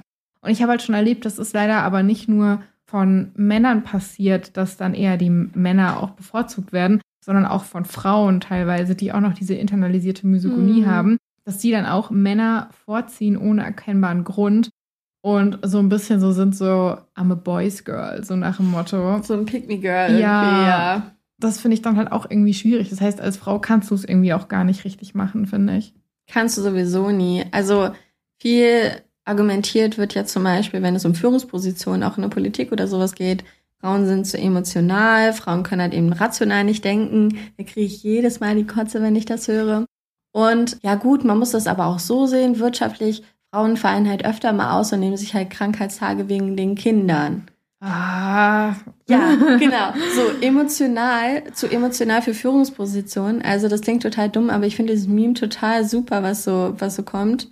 Ja, jeder Weltkrieg ja. wurde nicht von Frauen gestartet. Und die beiden waren eigentlich aus emotionalen Gründen. Ja. Alle beide. Also einfach just for fun in Anführungszeichen, weil einer halt gerade einen Tick bekommen hat und gesagt hat, so, ich mache jetzt Krieg. So, das war keine Frau. Also dieses emotional, das ist schon mal komplett raus. Dann, sie können halt eben nicht rational denken. Doch, können sie. Und zur Rationalität gehört manchmal aber halt auch Empathie. Und das verstehen manche nicht. Empathie bedeutet nicht, du hast Emotionen und fängst an zu heulen, sondern Empathie bedeutet, du hast die Möglichkeit, dich in eine andere Person reinzuführen. Empathie ist auch super wichtig, wenn du im Verhandlungs, in der Verhandlungsbranche bist. Du musst doch wissen, was die ja, andere Person möchte. Du musst wissen, was du halt einfach verkaufen kannst bei der Person und ja. wie. Ähm, dafür brauchst du Empathie. Hast du das nicht, wird's schwierig. Und dann halt eben dieses Argument mit den Kindern, haben Männer keine Kinder. Ja. Aber bei denen wird's halt dann nicht erwartet, so wie die machen krank wegen Kind. Mhm. Ja, die haben Kinder, die sind ein Elternteil. Warum soll nur die Frau das machen? Das funktioniert nicht. Macht auch Sinn, die Krankheitstage zu teilen. Ja. Sie hat vielleicht in der Firma fünf, er hat fünf. Ist doch super. Total. Sehe ich genauso wie du. Und ich finde auch dieses emotional, also diese Unterstellung, dass Frauen emotionaler sind. Dazu habe ich irgendwie letztens auch einen Beitrag gelesen zum Thema, ja, erzähl mal solchen Männern, dass Wut auch eine Emotion ist. Ja. Es ist so, uh, also sorry, aber sehr viele Männer sind sehr wütend, aber werten das irgendwie als logical, rational thinking und maskieren das dann so dahinter. Da hatten wir auch schon so ein paar Beiträge hier im Podcast, wo ich mir dann so dachte, nein, Mann, du hast überhaupt keine Gründe, außer irgendwie, dass du verunsichert bist oder wütend bist, aber du verdeckst es so unter so einer Rationalität, die eigentlich gar nicht existiert. Ja, das ist halt total krass. Also, dass halt eben Rationalität bei Männern teilweise wirklich mit Wut auch gleichgesetzt wird. Und das ist ja. schon seit 1700 keine Ahnung was. Also, da hatte ich jetzt wirklich einen super interessanten Text zu gelesen, dass das halt automatisch so mit reingesetzt wird. Also wirklich Logik, das Denkvermögen und die Rationalität stehen direkt in Zusammenhang mit Hass. Ja. Da stand wirklich einfach Hass drin und es hat ein Mann geschrieben, der hat selbst diese, diese Verbindung hergestellt. Und ich denke dann halt immer an, an FIFA und irgendwelche PS4-Controller, die quer durch den Raum fliegen. Ja, ich hab halt verloren. Ja, musst du dich benehmen wie ein kleines Kind? Und hier weiß ich nicht, gehst du jetzt auch auf den Spielplatz und wirfst mit Sand um dich oder ja. was ist dein Problem? Also wie bescheuert. Mega. Ich finde es halt einfach wirklich schwierig als Frau. Und du hast ja auch gesagt, diese Sache mit Krankheitstagen auch für mhm. Mütter und Väter, dass das nicht gleich gewertet wird. Ich meine, es ist ja auch das Gleiche mit Elternzeit. Das, ich weiß nicht, wie es aktuell ist, aber ich weiß, dass als ich mich noch richtig viel beworben habe, dass dann oft immer so das Thema war, so, oh, was ist denn, wenn die Kinder will? So, dass auch mhm. automatisch davon ausgegangen wird, dass Kinder gewollt werden und es davon ausgegangen wird, dass die Frau dann auch länger zu Hause bleibt. Und ich ja. finde, das spielt alles so mit rein. Und für mich jetzt als kinderfreie Person muss ich sagen, was ich auch schon erlebt habe, und das fand ich auch krass, wenn ich mich mal krank gemeldet habe für einen Tag oder so wegen meiner Periode, dass dann tatsächlich von einer weiblichen Führungskraft zu mir kam. Und das werde ich nie vergessen. Da war ich noch echt jung, also irgendwie so ein, nein, nicht 21, aber so 24, 25, also jünger. Mhm. Und dann hat die wirklich zu mir gesagt, ja, ich bin ja auch eine Frau, aber das kann ja nicht sein, dass du dir dann jeden Monat oder alle zwei Monate ein, zwei Tage frei nehmen musst wegen deiner Periode. Wo ich mir so denke, okay, wow, so, nur weil du eine Frau bist, berechtigt es das nicht zu entscheiden, wie krass meine Schmerzen sind und ja. können wir das bitte irgendwie normalisieren? So, alle sagen, oh ja, wir gebären, wir tragen die Kinder aus, aber unsere Tage und die Schmerzen, die teilweise damit kommen, die dürfen wir nicht haben, weil das ist ja dann nicht funktionell, oder was? Ja, da ist halt auch einfach so dieser Bildungssektor, der da halt auch teilweise einfach versagt.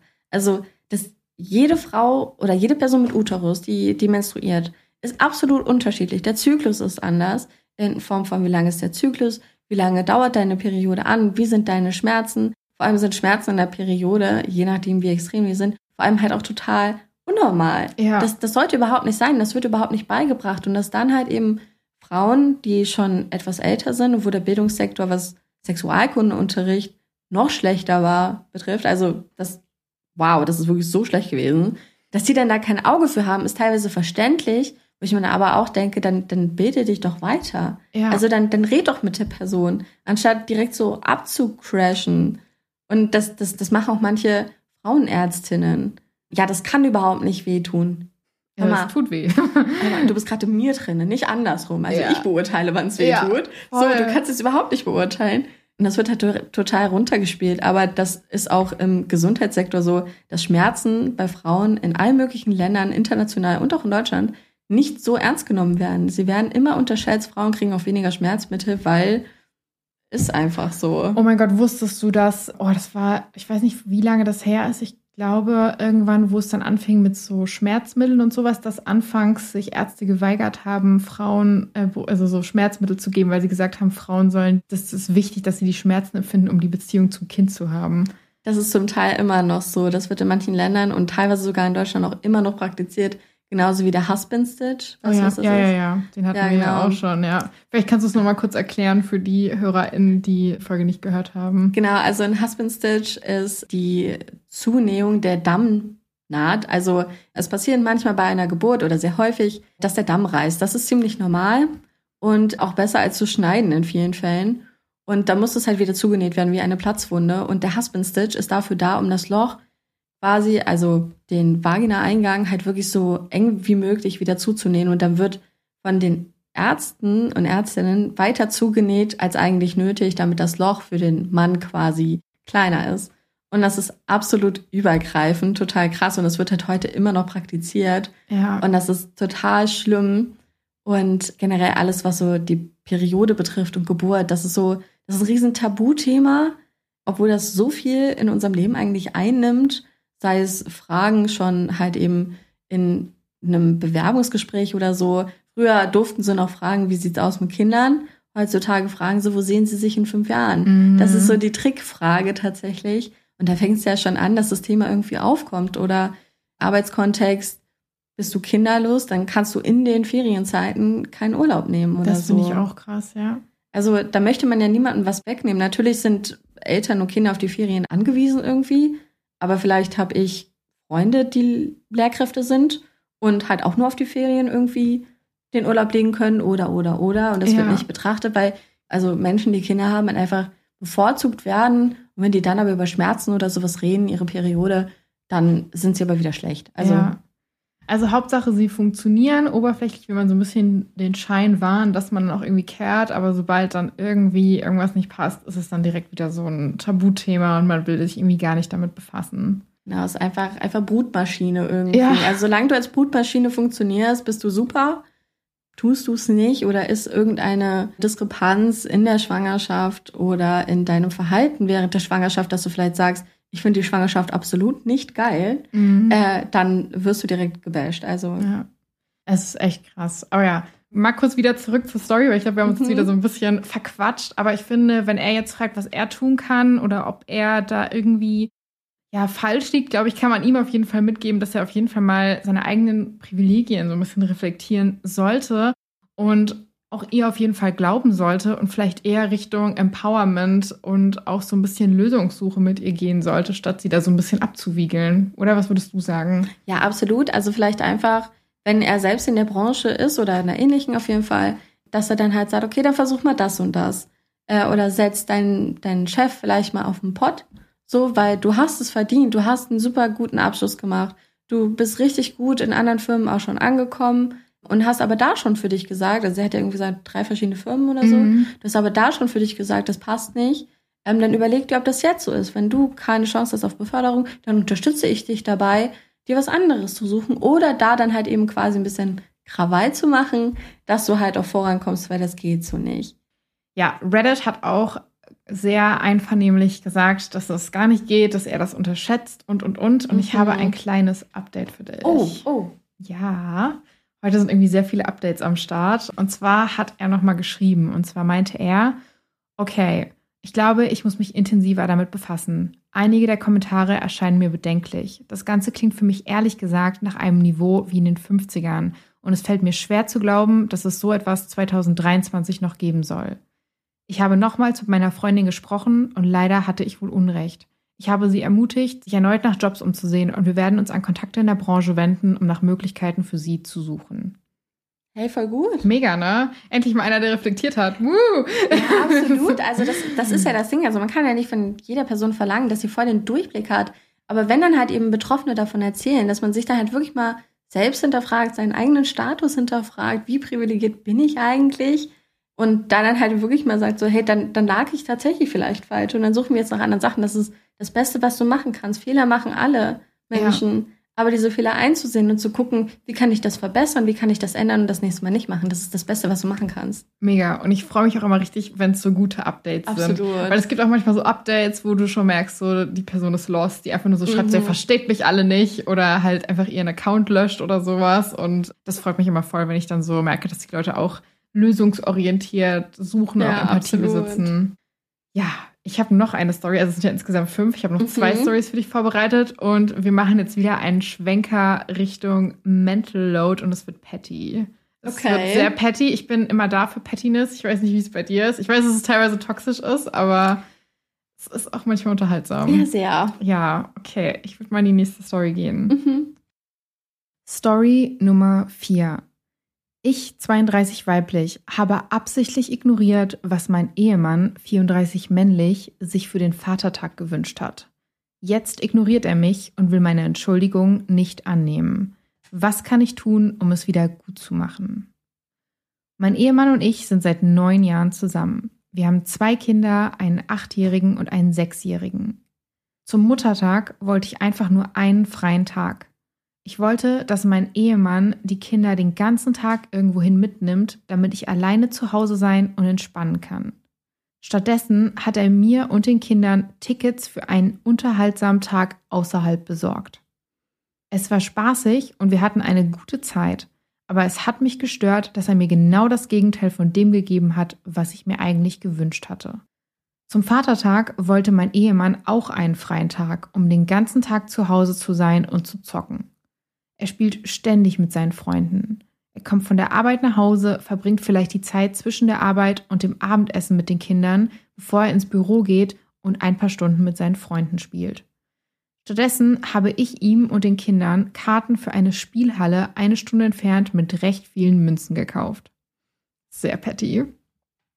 Ich habe ihm die Karten beim Abendessen am Samstag gegeben, damit er und die Kinder früh losgehen und den ganzen Tag damit verbringen können, damit zu spielen. Ich habe meinen freien Tag bekommen und er und die Kinder konnten viele gemeinsame Erinnerungen schaffen. Wir hatten einen Streit, als die Kinder dann ins Bett gingen. Er war sehr wütend, dass ich seinen Wunsch für den Vatertag ignoriert habe, und ich war verärgert, dass er nicht sah, dass er dasselbe am Muttertag mit mir gemacht hatte. Seitdem ignoriert er mich und will meine Entschuldigung auch nicht annehmen. Zusammengefasst, ich habe den Wunsch meines Ehemanns nach einem freien Tag am Vatertag ignoriert und ihm und den Kindern einen Tag außerhalb organisiert, weil er dasselbe am Muttertag mit mir gemacht hat. Jetzt ignoriert er mich. Edit, einige Leute denken, dass mein Ehemann und ich und unsere Kinder am Muttertag zusammen ausgegangen sind. Das stimmt nicht. Ich musste mit den Kindern allein für einen Tag gehen, während er den ganzen Tag am Muttertag Videospiele gespielt hat und mit seinen Freunden abgehangen hat. Ich bin ehrlich, schon bevor du vorgelesen hast, dass sie ihm dann Karten geschenkt hat, mhm. habe ich mir so gedacht, ich hätte das gleiche einfach zurückgemacht. Einfach ihm Karten schenken, dann habe ich auch meinen freien Tag. Ja. Wahnsinn. Ich glaube, ich hätte mich an der Stelle nicht einmal entschuldigt. Eigentlich er hat nicht. Ne? Genau dasselbe gemacht. Also damit sind wir doch quitt. Also er hatte am Muttertag seinen freien Tag, sie hatte am Vatertag ihren freien Tag. So super. Ich glaube maximal, wenn er das auch so reflektiert hätte und gesagt hätte, okay, weißt du was, ich habe es am Muttertag auch einfach verkackt, dass man einfach sagt, okay, weißt du was, das war auch Patty von mir, das hätte man anders lösen können. So, Punkt. Aber ich würde mich jetzt auch nicht dafür entschuldigen, wenn er jetzt so wütend ist und es auch irgendwie gar nicht einzusehen scheint. Nee, absolut nicht. Ich weiß nicht, vielleicht ist das halt wirklich auch einfach gemein von mir, aber äh, er hat es verdient. Er hat er es verdient. Nein, also er hat es ja sogar trotz dass sie es dann genauso gemacht hat, hat er es ja trotzdem nicht verstanden. Mhm. So, das bedeutet, wenn sie jetzt mit ihm einfach nur geredet hätte und gesagt hätte, hey, das war voll scheiße von dir, es war eine richtig miese Aktion, er hätte es doch gar nicht verstanden, wenn er nicht mal, wenn er es nicht mal versteht, wenn er es selbst fühlt. Ja. So, also, was willst du dann da diskutieren? Dann mach einfach dein Ding, dann guck einfach, dass du es so gedreht bekommst, dass es für dich dann gut ist. Jeder hat das bekommen, was er und sie wollte. Und die Kinder auch. Also Ja. zwei Tage mehr oder weniger hintereinander. Super geile Tage mit den Eltern. Super. Also, Aber da fehlt halt vielleicht, wie gesagt, das, was wir vorhin als fälschlicherweise emotional gelabelt haben, und zwar Empathie. genau. Also die fehlt hier ja ganz gehörig, würde ich sagen. Und es ist vielleicht auch so ein gewisses Maß an Entitlement dabei, dass er sich halt so denkt, so er hat da halt ein Anrecht drauf und er kommt auch damit durch so ein bisschen. Weißt du, wie ich das meine? Das ist halt generell dieses, dieses Anrecht. Vor allem, wenn es um Mutter- und Vatertag geht, ist das sowieso super interessant, das Ganze mal anzugucken. Weil alleine so diese Stereotype, beim Muttertag steht die Mutter den ganzen Tag in der Küche, backt irgendwelche Kuchen oder die gehen essen und sie backt trotzdem danach einen Kuchen Mhm. und kümmert sich quasi mehr oder weniger um das alles selbst. Und beim Vatertag sind die Männer einmal komplett raus aus der Familie, nehmen sich ein, also zumindest bei uns ist das Mhm. so, nehmen sich einen Bollerwagen, zwei Kästen Bier und gehen halt wandern und saufen. Ohne den Rest der Familie. Hier geht's nicht so fair, ne? Ja, genau. Also das ist, das ist ja total. Beim Vatertag krieg, kriegen die Väter einen Tag für sich, um einmal so richtig Mann zu sein. Also Mhm. wirklich saufen, grölen, tschüss. So. Ja. Und die Mütter, das ist dann aber beim Muttertag, sie müssen ja irgendwas für die Familie machen. Also ja praktisch, um im konservativen Sinne müssen am Muttertag Frauen Frau sein. Weil du ja gerade sagtest, Männer müssen am Vatertag Mann sein, Frauen müssen Frau sein. Und ich finde, also ich finde es immer wichtig zu erwähnen, weil wir haben ja auch HörerInnen, die sagen, hey, sie kochen gerne, sie backen gerne oder sie sind einfach gerne Hausfrau. Und ich glaube, es ist auch nichts Falsches dabei, wenn du einfach Absolut Bock drauf nicht. hast und dir so denkst, so, boah, ja, es ist Muttertag, ich mache den fettesten Kuchen ever. So, gönn dir auf jeden Fall. Aber wenn halt klar kommuniziert wird, ich möchte meinen Muttertag nicht so verbringen, bitte nimm mir die Arbeit ab, dann ist das, finde ich, schon berechtigt. Und ich habe hier auch einen Top-Kommentar und ein Update. Oh, oh. Außer du möchtest noch was hinzufügen. Nee, ich, Okay. ich bin gespannt. Den Top-Kommentar fand ich ein bisschen witzig. Und zwar hat jemand aufgelistet, also, Top-Kommentar, erstelle einfach jeweils ein Diagramm. Muttertag, Vatertag, wollte freien Tag, wollte freien Tag, keinen freien Tag bekommen, keinen freien Tag bekommen, bekam einen Tag mit den Kindern, bekam einen Tag mit den Kindern. Ehepartnerin bekam einen freien Tag, Ehepartner bekam einen freien Tag. Wenn ihr alleine sprecht, halte das Diagramm hoch und bitte ihn zu erklären, wo da jetzt genau der Unterschied ist. Mit Fakten und Logik. Frage ihn, ob der Unterschied darin bestand, dass er am Muttertag glücklich war und am Vatertag unglücklich. Sobald du ihn dazu bringst zu sprechen, solltest du auch darüber diskutieren, dass es nicht angemessen ist, seinen Ehepartner mit Schweigen zu strafen und dass es nicht in Ordnung ist, so zu tun, als ob er der einzige Mensch mit Gefühlen sei, die in eurer Ehe zählen. Richtig gut, richtig pädagogisch, aber kinderpädagogisch Ja. wieder. Also das, das ist wirklich richtig, richtig gut dargestellt, so mit Bildern, auf der Gefühlsebene Ich argumentieren. sehe sie so mit so einem Stock so hier, da, Ja, hier, genau. da. so eine richtige PowerPoint-Präsentation Ja. mit dem Beamer an die Wand geknallt. So, das ist jetzt meine Präsentation über den Mutter- und den Vatertag und unsere Diskussion. Folie 1. So. nee, aber das ist doch, also das ist da wieder total schade, dass das total Sinn macht und man denkt, ja, das könnte sogar vielleicht funktionieren. Ja, wie bei einem kleinen Kind. Ja, ist So. halt echt so. Aber ich fand es auch einfach so witzig. Ich habe ist diesen Kommentar gesehen und ich war so, oh mein Gott, viel, viel you, sowas von. Und sie hat sich das Ganze auch zu Herzen genommen. Das ist jetzt das Update. Mhm. Das Update fand ich nicht so cool, muss ich ehrlicherweise sagen, denn Mhm. sie hat sich das Ganze zu Herzen genommen. Sie hat ihn angesprochen auf das Ganze nochmal. Und er hat einfach gemeint, das ist was anderes, weil sie sei ja eh Hausfrau und deswegen fällt es ihr ja wohl leichter, Zeit mit den Kindern zu verbringen und sich zu kümmern. Und deswegen kann man das nicht vergleichen.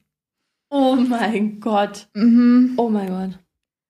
Also der hätte keinen nächsten Hochzeitstag gehabt. Der hätte Ja. vielleicht einen nächsten Vatertag gehabt, aber keinen nächsten Hochzeitstag. Mhm, Ich war auch so, oh mein Gott, die Audacity einfach.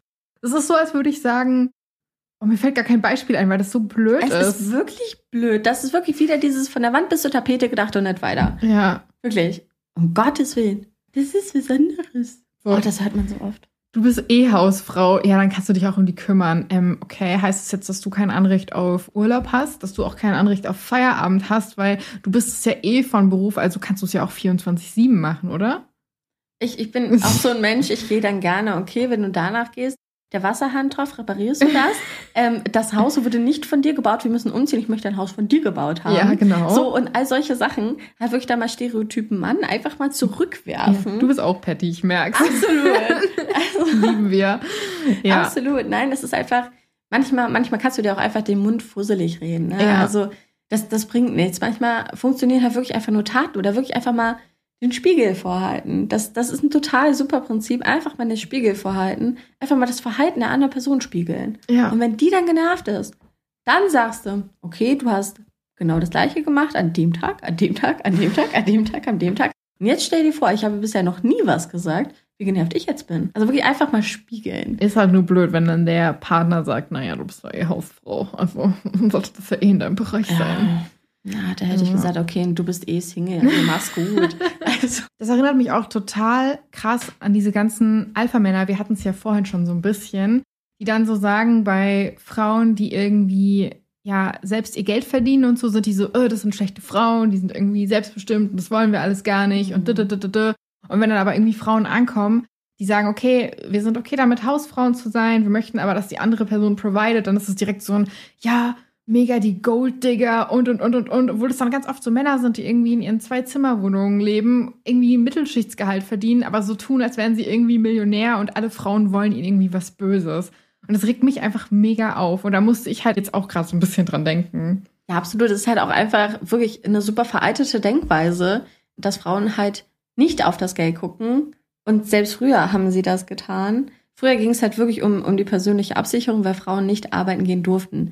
Okay, der Typ hat einen Job, das ist schon super. Ja. Das nehmen wir, das ist okay. Oh. nehmen wir? Ja, Das ist okay. Wir, so, heutzutage ist das anders. Heutzutage können Frauen ihr eigenes Geld verdienen und dann halt zu sagen, okay, ich möchte vielleicht dann eher in eine Partnerschaft gehen, wo das Geld halt irgendwie ähnlich ist oder wo ich einfach sicher gehen kann, dass die Person für sich selbst auch abgesichert ist. Das sehen sie dann halt als Golddigger, weil Frauen halt eben nicht mehr darauf angewiesen sind, dass, dass überhaupt irgendein Geld da ist. Sind sie nicht. Sie können für sich selbst arbeiten. Und ich finde es auch voll okay, wenn, wenn manche Frauen sagen, hey, ich verdiene, weil ich einfach in einem super guten Job bin, 6.000, 7.000 Euro netto im Monat, was super gut ist und habe einen gewissen Lebensstandard, die dann sagen, okay, jemand, der diesen Lebensstandard nicht ermöglichen kann mit, weil er halt einfach nicht dieses Gehalt hat, das ist voll okay. Ja. So, das, das hat überhaupt nichts mit runtermachen oder sowas wie Geld zu tun oder andersrum ja auch. Das ist einfach, man muss halt einfach gucken, passt das zu einem oder nicht. Und wenn es nicht passt, dann ist das okay und nicht gut, Digga. Ja. Und was ich jetzt auch zur Story noch sagen muss, weil das ist was, was ich ganz oft sage, ich bin auch supportive, wenn Frauen sagen, sie möchten Hausfrauen sein, go for it, aber das ist immer so diese Falle, vor der ich das Gefühl habe, ich auch so ein bisschen warne, dass man dann so ein bisschen abhängig ist vom Mann und dann halt solche Sätze kommen und ich glaube, solche Sätze, wie die, die er gebracht hat, von wegen, naja, du bist ja eh Hausfrau, du kannst es ja eh machen, sowas sagst du nicht zu einem Menschen, den du als gleichberechtigt wirklich ansiehst, finde ich, sondern sowas sagst du zu einer Person, die auch irgendwo in der Abhängigkeit ist und von der du, ob es jetzt bewusst oder unbewusst ist, weißt, dass du es dir leisten kannst, sowas vom Stapel zu hauen. Und deswegen bin ich immer so ein bisschen, ja, Hausfrauen, go for it, wenn du es willst, aber schau halt, dass du immer noch irgendwo ein bisschen independent bleibst und dass es immer einen Weg rausgibt und dass du halt nicht zu sehr in der Abhängigkeit bist, damit du halt nicht in so eine Falle gerätst. Und vor allem auch so ein bisschen darüber nachzudenken, wie privilegiert man eigentlich ist, wenn man Hausfrau sein kann. Weil viele können sich das wirklich nicht leisten, dass nur ein Partner oder Partnerin halt eben arbeiten geht. So, das ist schon eine Art privilegiert sein. Und dazu noch, dass Hausfrau vielleicht nicht unbedingt immer der richtige Begriff tatsächlich ist. Also da habe ich mich jetzt letztens drüber beschäftigt, weil Hausfrau bedeutet Frau im Haus. Das ist die Frau von dem Haus. Und es gab so früher diese Ansicht, die Frau ist für das Innere und der Mann ist für das Äußere, also für außen in die Welt gehen, arbeiten gehen, in der Industrialisierung, in der Fabrik im Außen und die Frau ist für das Innere. Und wenn man halt irgendwie Hausfrau sagt, dann ist das, als wäre sie daran gebunden, irgendwie wie so ein Hundekäfig Ja. oder so, so ein Hundehäuschen irgendwie vorne im Garten. Das passt eigentlich überhaupt gar nicht, weil das, das kommt nicht hin. Also selbst wenn man wirklich nach dieser Definition geht, eine Hausfrau geht auch einkaufen, die ist auch draußen. Und da wird super viel Arbeit gemacht, dann mit den Kindern zu Arztterminen oder sowas gehen. Und ich finde, das spielt dieser Begriff Hausfrau, das spielt das manchmal so ein bisschen runter, weil da hat man dieses Bild von der Frau, die halt ein bisschen zu Hause am Putzen ist, ein bisschen kocht, aber nur zu Hause chillt eigentlich. Mhm. Und ich finde, das spiegelt eigentlich die Realität überhaupt gar nicht wieder. Mhm. Ich sage mittlerweile fast Pflegefachkraft zu Hause, weil ich finde, dieser Begriff stimmt natürlich nicht, aber das spiegelt das irgendwie viel besser wieder. Pflegefachkraft. Ja. So, sei es Sanitärpflege im, im Klo, Bodenpflege, Ernährung, die Kinder. So. Was ist dein Gedanke zu den Begriffen Familienmanagerin oder Hausmanagerin? Die habe ich, hab ich mhm. jetzt ein paar Mal gehört in so Werbung und sowas und ich war mir nicht so ganz sicher, was ich davon halte. Irgendwie finde ich es gut, weil ich das Gefühl habe, es wird anerkannt, dass hier wirklich viel gemanagt und geleistet wird. Bin mir aber noch nicht sicher, ob diese Begriffe an dem Punkt angelangt sind, an dem ich sie gerne hätte. Was denkst du darüber? Also an sich wird dadurch halt wirklich anerkannt, dass es halt auch wirklich irgendwie ein Beruf ist, quasi. Ne? Äh, auch wenn man nirgendwo angestellt ist zu Hause, ist es trotzdem Arbeit, es ist trotzdem ein Beruf mit mhm. mehr Stunden die Woche und weniger Urlaubstagen und krank Tagen ja. wie in einem normalen Job. Aber ich finde, gleichzeitig wird dadurch irgendwie eine Trennung gemacht zwischen der Person, die aber trotzdem in einer, in einer Partnerschaft eigentlich lebt, wo das dann einfach nicht ausgeglichen ist, dann quasi. Und sie wird ja dafür nicht entlohnt. In einem Standard-Mittelklasse-Haushalt, würde ich jetzt mal sagen, wird sie verpflegt. So, wenn der Mann halt eben das Geld verdient und sie halt zu Hause sich um alles kümmert, dann kriegt sie zwar Essen und sie kriegt vielleicht Kleidung, aber das ist eigentlich eine Verpflegung, aber sie selbst hat gar kein Einkommen, sie wird dafür nicht bezahlt. Sie kriegt keinen Lohn, sie kriegt keine Krankenversicherung. Sie, sie steckt dann vielleicht beim, beim Mann in der Familienversicherung mit drin, aber sie hat selbst nie eigenes, sie hat keine Rente oder sonstiges. Deswegen finde ich das halt ein bisschen schwierig, dass das verdeckt das sonst irgendwie ein bisschen zu sagen, Hausmanagerin oder so. Ja, und du hast gerade einen sehr guten Punkt genannt, wo ich jetzt auch direkt wieder merke, so, oh, und zwar, ich hatte letztens eine Story drin, wo es um eine Frau ging, die, ich glaube, es war eine Trennung. Ich weiß es nicht mehr ganz, weil, also meine Hörerinnen wissen auch, mein Gedächtnis ist sehr schlecht, aber es ging jedenfalls um das Anrecht des Vermögens in deiner Ehe, welches in der Ehe angesammelt wurde. Mhm. Und dass ich halt gesagt habe, dass ich der Meinung bin, dass die Frau, die den Haushalt wuppt, die die Kinder erzieht und dafür aber nicht in einem Beruf arbeitet, dass sie genau das gleiche Anrecht auf dieses angesammelte Vermögen hat, wie auch der Partner, der dieses Vermögen durch die Arbeit geleistet hat. Aber sie hat ihm ja den Rücken freigehalten. Und ich wurde auf YouTube überrannt von Männern, die gesagt haben, nee, die Olle, die hat doch kein Anrecht auf mein Geld. Das ist mein Geld, das habe ich gearbeitet, ich reingeholt. Äh, äh, äh.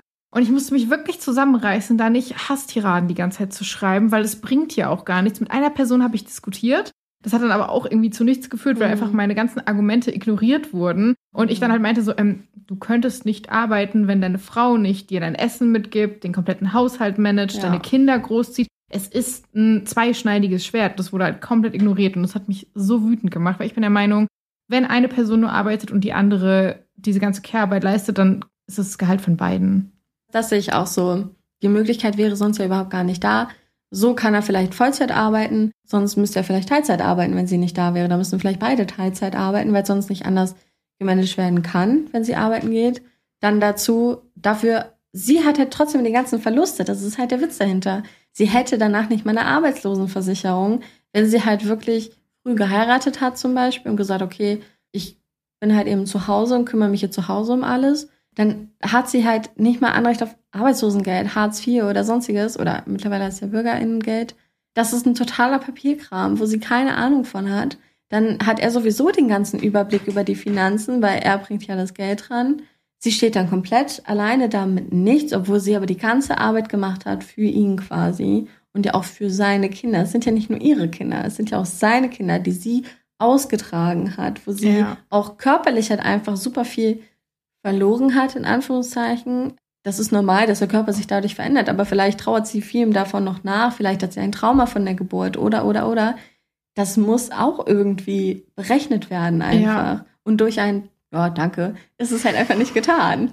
Am besten noch so ein, das habe ich ja auch auf Reddit schon oft gelesen, meine Frau hat vor drei Monaten entbunden, jetzt finde ich sie nicht mehr attraktiv. Oh, da kriege ich jedes Mal was. Oh. da muss ich gerade so dran denken. Und dann kommt noch irgendwie, sie hatte irgendwie einen Kaiserschnitt und und und. Und ja, jetzt hat sie da auch noch so eine Narbe am Bauch und ich weiß einfach nicht mehr, was ich machen soll. Ist es jetzt ethisch und unmoralisch? Also ist es jetzt unmoralisch, wenn ich mich irgendwie in eine andere vergucke oder sowas? Ja. Bin ich immer so, ciao. Also ich wünsche niemandem eine Geburt, aber euch wünsche ich sie dann in dem Moment dann doch. Also die Schmerzen meine ja, ich jetzt. Absolut, absolut, wirklich. Ohne Schmerzmittel. Geht einfach da durch und dann reden wir nochmal. Und dann sieht auch noch so aus, wie man aussieht nach einer Geburt. Ne? Das, ist, das ist so krass. Aber ja, wir verquatschen uns die ja. ganze Zeit. Ich habe noch eine Story vorbereitet. Und das ist für mich so ein bisschen der Peak an, ich weiß nicht, ob es Mental Load ist oder so eher so ein bisschen sowas, wie viel Frauen in Partnerschaften oft leider irgendwie geben. Deswegen habe ich sie auch als letztes reingenommen und ich würde sie jetzt mal vorlesen. Mhm. So, letzte Story und Story Nummer 5. Gestern Abend habe ich, 27 weiblich, mich von meinem Ehemann, 29 männlich, nach fünf Jahren Beziehung getrennt und es geht ihm nicht gut.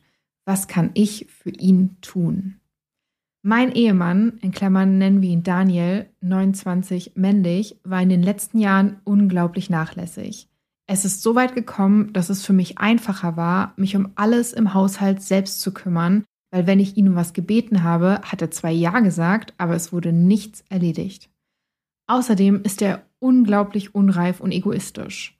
In den letzten Jahren hatte ich das Gefühl, dass ich eher seine Mutter als seine Ehefrau bin. Er hat mich an zweite Stelle in seinem Leben gesetzt und das hat sich alles am Valentinstag entladen, als er unser Eisladen-Date abgesagt hat, um Zeit mit einem seiner Freunde zu verbringen. In Klammern, das ist nochmal eine ganz andere Geschichte. Und als wir darüber gesprochen haben, wie verletzend es war, hat er zugestimmt, mit mir zu einem Ehecoaching zu gehen. Ich fand, dass der Kurs viele großartige Informationen hatte, aber anscheinend ist bei ihm nichts davon angekommen. Bei den Übungen hat er ständig die Anweisungen falsch verstanden, sodass wir nicht einmal die Hälfte davon machen konnten, und während der Übung zum Zuhören hat er mich nach der Hälfte meiner Redezeit unterbrochen und mir gesagt, dass er so mir nicht zuhören kann. Der Kurs endete im März und ich habe gewartet und gewartet, um zu sehen, ob sich etwas ändern würde, aber nichts passierte. Er zeigte keine Liebe, keinen Respekt, fragt nicht, wie mein Tag war, in Klammern, ich frage ihn jeden Tag, und er versteckt sich in seinem Büro, sobald er nach Hause kommt und kommt nur zum Essen und zur Toilette heraus. Also habe ich ihm gestern Abend gesagt, dass ich mich von ihm trenne.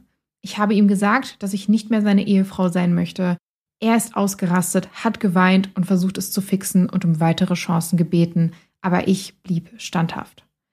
Er ist dann weggefahren und ich bin ins Bett gegangen, bevor er nach Hause kam. Heute Morgen war er sehr kurz angebunden und gereizt mir gegenüber, in Klammern, wir leben zusammen und müssen wahrscheinlich noch mindestens einen Monat zusammenleben und hat mich beschimpft, ich gebe ihm keine Schuld, aber hier ist meine Frage. Was kann ich tun, um ihm in dieser Zeit zu helfen? Wie kann ich verhindern, dass er so unglücklich ist? Wie kann ich ihm helfen, die positiven Seiten in der Möglichkeit zu sehen, eine bessere Partnerin zu finden? Kann ich das Ganze für ihn irgendwie reibungsloser gestalten? Ich liebe ihn immer noch wie ein Familienmitglied, aber nicht mehr romantisch. Ich schlafe auf einer Luftmatratze im Wohnzimmer, bis wir klären können, wer wohin geht, da wir noch bis September mieten. Gar nichts, tu gar nichts. Geh, geh einfach. Alter. Lass ihn, lass ihn zu seiner Mutter gehen. Da scheint es ihm ja dann besser zu gehen, wenn er das Gleiche von dir erwartet. Also, wow. Und das meinte ich halt mit. Es ist wirklich der Gipfel des Mental Load, aber auch einfach so ein bisschen, was Frauen teilweise geben. Selbst wenn sie sich trennt, in einer Situation, wo sie über Jahre schlecht behandelt wurde, ist ihr einziger Gedanke nach der Trennung, was sie für ihn tun kann. Und das finde ich so traurig einfach einfach so ein Verantwortungsbewusstsein für etwas, wofür du gar keine Verantwortung trägst. Natürlich bist du der Auslöser in dem Fall oder die Trennung ist der Auslöser. Aber erstens hat er es vorher selbst unter der, also unter Kontrolle. Er hätte es selbst kontrollieren können, wie das ausgeht. Du hast auf deine Bedürfnisse gehört und die sind genauso valide wie seine Bedürfnisse. Und für dich sind deine Bedürfnisse sogar wichtiger als andere Bedürfnisse. Sollte es sein, ne? Genau, also Wow. Ja. Aber wenn, wenn das in der Trennung schon so ist, wie ist das dann in der Beziehung gewesen, dieses Verantwortungsbewusstsein? Also, das, das ist kein, kein Victim Blaming, dafür kann sie nichts, aber wie, wie sehr hat sie diese Rolle angenommen, diese mhm. Verantwortung für ihn zu tragen? Ja. So, und hat das vielleicht auch gar nicht gemerkt, dass, dass sie es halt eben getan hat. Und dann ist kein Wunder irgendwie, dass, dass er das auch immer so ausnutzen konnte irgendwie. Da passiert so viel unterbewusst. Ja, und man sieht es ja auch, sie sagt ja auch, sie hat den kompletten Haushalt alleine gemacht, weil es einfacher war. Also ja. weaponized incompetence at its finest. Total ja. die ungleiche Haushaltsverteilung und ansonsten sehe ich auch irgendwie so ein bisschen so, sie war da anscheinend total belastet und ja. ihre Gefühle waren einfach unsichtbar für ihn. Also der Mann hat ja einfach weitergelebt Und ich stelle mir das so vor, du gehst in so einen, ich war jetzt noch nie in so einem Ehekurs, aber du gehst da so rein. Vielleicht übst du dich auch an gewaltfreier Kommunikation und dein Partner bricht einfach ab, weil er sagt, so kann er sich nicht mit dir unterhalten und geht null drauf ein. Also wie enttäuschend muss es denn auch sein? Ja. Hast du da wirklich Lust drauf oder nicht? Wenn du das wirklich möchtest, dann, dann findest du einen Weg. Dann wäre vielleicht die Option gewesen, dass er sagt, okay, irgendwie der Kurs, der passt irgendwie nicht so zu mir. Können ja. wir uns vielleicht einen anderen suchen oder vielleicht eher eine Ehetherapie anstatt so ein Ehecoaching oder sowas. Es gibt immer irgendwelche Wege. Es gibt immer einen Kompromiss, den man eingehen könnte, der zumindest Interesse zeigt. Aber er zeigt ja überhaupt gar kein Interesse an ihrer Person selbst, an ihren Gefühlen, sondern einfach nur, ich möchte alles bei mir behalten, was ich gerade habe möchte nichts ändern. Ja, und woran ich auch richtig krass denken musste, also ich hatte von meiner jetzigen Beziehung eine Age Gap Relationship, die mhm. jetzt im Nachhinein auch sehr toxisch war, was man dann leider erst immer danach weiß. Ja. Ne? Und was ich hier so ein bisschen mitkriege, ist so dieses, das hatte ich auch, dass sich nie was geändert hat. Und wenn du dich trennst, dann sind sie auf einmal so, oh mein Gott, gib mir noch eine Chance, ich ändere absolut alles, 180 Grad Wendung. Und das hatte ich auch. Ich bin auch damals na, ich bin nicht standhaft geblieben. Ich habe es dann nochmal für drei Monate versucht und bin dann richtig auf die oh. Schnauze gefallen, weil sobald die sich dann sicher wehen, dann kehrt es einfach wieder zum Alten zurück. Aber das hat mich dann in dem Moment auch einfach so richtig getriggert, weil ich das einfach so hasse, wenn dann dieses Ding kommt, dass man dann so geblamed wird, dass man sich trennt.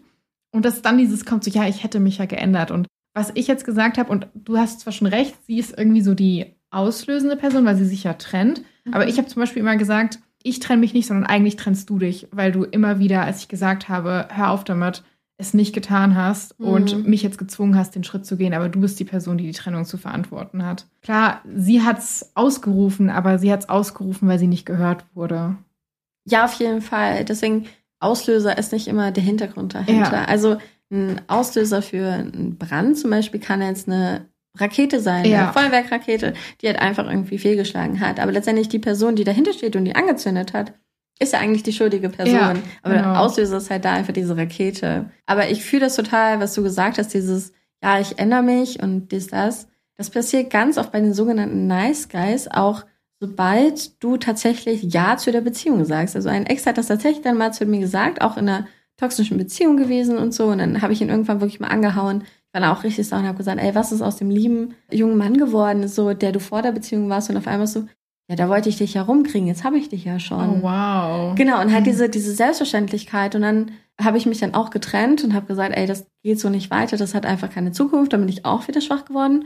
Und dann hat es auch so für eine Woche vielleicht wieder funktioniert. Und dann habe ich gedacht, oh hey, er hat's angenommen. Mhm. Nee, kaum hat er wieder dieses Sicherheitsgefühl gehabt, ging die ganze Scheiße ja. von vorne los. Und das ist so, so eine Story, die höre ich von ganz, ganz vielen Frauen und Mädchen auch schon in, in den kleineren Beziehungen. Am Anfang sind sie alle total nett und machen ganz viel. Und sobald es dann aber wirklich so ist, ja, ich hab die jetzt so unterm Schirm, das kriege ich jetzt hin, dann, dann benehmen die sich wie, wie der letzte Hund. Das ist halt das Ding, ne? Und ich glaube, da ist halt so ein bisschen der Schlüssel, dass man halt während der Partnerschaft kontinuierlich dran arbeitet. Also ich halte auch nichts davon, dass manche Leute sagen, ja, eine Partnerschaft sollte keine Arbeit sein, weil ich glaube, du lernst, du entwickelst dich ja weiter und es gibt immer irgendwas, wo man dran arbeiten muss. Und ich finde, eine Partnerschaft, die gesund ist, ist ganz schön viel Arbeit, ehrlich gesagt. Also ich kann jetzt nur von meiner Partnerschaft sprechen, aber wenn man wirklich sich sagt, man kniet da rein, man ändert Verhaltensweisen, die vielleicht auch toxisch sind und arbeitet an sich, dann ist da immer was, woran man auch irgendwie so ein bisschen arbeiten muss. Und klar, du hast gute Zeiten, aber es ist jetzt nicht so, als würdest du dich einfach nur zurücklehnen und diese Partnerschaft passiert einfach. Da ist halt nur zu unterscheiden, ist es halt Arbeit, weil Arbeit gehört dazu. Sobald mehrere Menschen aufeinandertreffen oder mindestens zwei Menschen, ist da super viel Arbeit. Das ist in jedem Kontext so. Ja. Äh, das sieht man in der Serviceindustrie und das sieht man halt eben auch in Partnerschaften oder auch in einem therapeutischen Setting, dass es halt einfach Arbeit ist und man muss an sich selbst arbeiten und man muss an Kompromissen arbeiten und an Kommunikation. Das Einzige, was es nicht sein sollte, ist Leiden. Ja. Also man sollte halt nicht darunter leiden. Natürlich gibt es auch Momente, die super anstrengend sind in einer Beziehung, vielleicht bestimmte Übergänge zwischen anfänglich zum Beispiel Schule und Beruf oder dann halt eben Ausbildung und dann der Berufsweg, ja. vor allem wenn man irgendwie zwei verschiedene Richtungen hat irgendwie und sich das so ein bisschen beißt zeitlich. Das ist super duper anstrengend und manchmal hat man auch wirklich Schmerzen, wenn man die andere Person vielleicht so vermisst, weil es eben nicht mehr so funktioniert wie früher. Aber es sollte nicht so leidend sein, ja. ähm, dass man halt wirklich sagt, ich kann das nicht mehr, ich fühle mich da nicht gut Und er ändert sich nicht. Ja, vor allem Arbeit bedeutet ja auch, wie du so schön gesagt hast, es muss von beiden Seiten kommen. Ja. Ansonsten ist das halt wirklich, wie jetzt hier in der Situation, einfach ein Leidensweg. Und ja. ich habe auch einen Top-Kommentar vorbereitet, mhm. in den würde ich jetzt mal gehen. Ja. Und auch ein kleines Update noch. Oh. Ja, ja, ich sage ja, das ist heute die Folge mit den Updates. Richtig gut. Top-Kommentar. Das Problem, mit dem du in den letzten Jahren konfrontiert warst, ist im Grunde genommen, dass er nicht bereit war, dir zuzuhören und an den Dingen zu arbeiten. Warum denkst du, dass du ihm jetzt auf einmal wie von Zauberhand helfen kannst? Das Beste, was du für ihn tun kannst, ist dich so schnell wie möglich und so weit wie möglich von ihm zu entfernen. Du solltest ihn verantwortlich machen. Du gibst ihm viel zu viele Freischeine, während er immer noch nach Chancen bettelte, die kamen und gingen. Du musst entschlossener sein. Das sind ganz einfach die Konsequenzen seiner Handlung oder Untätigkeit. Dir bleibt nichts anderes übrig, als darauf zu warten, dass er realisiert, dass er sich das selbst zuzuschreiben hat und nicht du, weil du nicht geblieben bist, als er sich keine Mühe gegeben hat. Bis er das erkennt, gibt es nicht wirklich viel, was du tun kannst, um es einfacher zu machen, außer Distanz voneinander zu schaffen. Richtig gut. Die Person hat ja vollkommen recht, hat das so richtig gut ausgedrückt. Einfach top. Top-Kommentar. Ne? Voll, auf jeden Fall. Hey, ohne Witz, manchmal, wenn ich so Gedanken habe, google ich die einfach und hänge so Reddit hinterher und dann lese ich mir einfach so die Kommentare durch, weil so voll oft hat ja jemand schon auf Reddit diese Frage gestellt mhm. und dann ist es immer so voll, als würdest du so ein Schwarmwissen so einsaugen. Ja. Und es sind halt echt coole Menschen auf Reddit unterwegs. Ich fand den Kommentar auch mega gut und ich habe ja auch, wie gesagt, ein Update, das ich ein bisschen traurig fand, das aber auch so ein bisschen ja, mit reinspielt in dem, was wir jetzt auch gesagt mhm. haben. Also keine Angst, sie sind nicht wieder zusammen. Okay, Gott sei Dank. Das ist nicht passiert. Aber das Update ist, dass er mit seinen Eltern telefoniert hat und seitdem der Meinung ist, dass OP, also die Schreiberin, an allem schuld ist, die das Scheitern der Ehe komplett zu verantworten hat und dass sie ganz schrecklich ist. Und nach diesem Telefonat mit seinen Eltern ist er sich auch sicher, dass er zu 100% das Opfer ist an dieser Geschichte. Oh, das klingt so unglaublich narzisstisch. ja. Oh, das, das ist so, so absoluter absolut fern von jeglichem Realitätsbezug. Also wirklich. Natürlich, wir wissen nicht genau, was alles so vorgefallen ist, ne? Aber allein das bisschen, was wir wissen, das ist absolut. Und dann die Eltern irgendwie so dahinter, da kann dann auch nur sowas rauskommen. Ja. Also wenn die Eltern es wirklich schaffen, das so zu drehen, dass sie die Böse ist und er das dann auch noch glaubt, das bedeutet, er, er ist irgendein Würstchen, der sich irgendwie in der, im Wind weht, wie so eine Fahne, wie sie mir gerade passt und sich auch super schnell beeinflussen lässt und die Eltern, die das halt ausnutzen und ja. ah, sie ist natürlich ganz böse und du kannst natürlich nichts Böses machen, du bist doch unser Junge. So, wow. Also ich finde, das ist ja immer auch so das, was ich irgendwie dazu sage, was auch schon so ein paar Mal kommentiert wurde. Natürlich, wir kennen nur die eine Seite der Story, ne?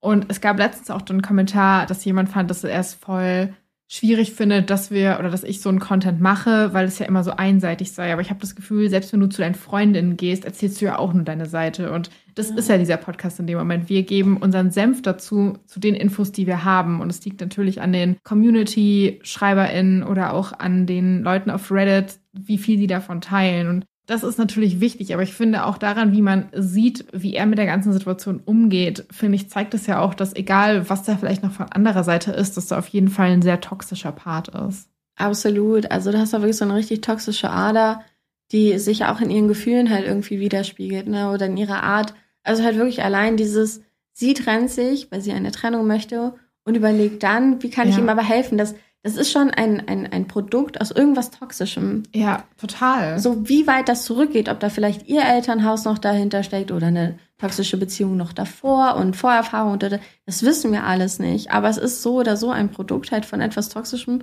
und er scheint das nicht verhindert zu haben oder beziehungsweise eher sogar noch angefeuert zu haben. Eben, und ich finde, du hast es ja auch gerade gesagt, seine Eltern schwierig. Es scheint ja auch so wirklich zu sein, als würde er nur enabled werden. Und das finde ich auch immer schwierig. Vor allen Dingen, ich habe mich mal so ein bisschen damit befasst, auch wie wachsen Töchter auf in Familien und wie wachsen Söhne auf in Familien. Ja. Und da hat man das ja oft, dass Töchter kaum oder wenig Lob erhalten, dass immer viel untergebuttert wird und Söhne werden irgendwie in alle Höhen gelobt, wenn die mal, die Spülmaschine ja. ausräumen. Dann ist hier größere Ekstase, als wenn die Tochter irgendwie ein 1-0-Abi nach Hause bringt oder irgendwie sowas nach dem Motto. Und ich frage mich, ob das halt auch so eine Konstellation ist, dass sie vielleicht schon immer so ein bisschen untergebuttert wurde und mhm. dass ihr Partner halt aus so einem Haushalt kommt, wo er wirklich für jeden Kleinscheiß, sage ich jetzt mal, hart gefeiert wurde und einfach so Kritik und Konsequenzen auch einfach nicht gewohnt ist.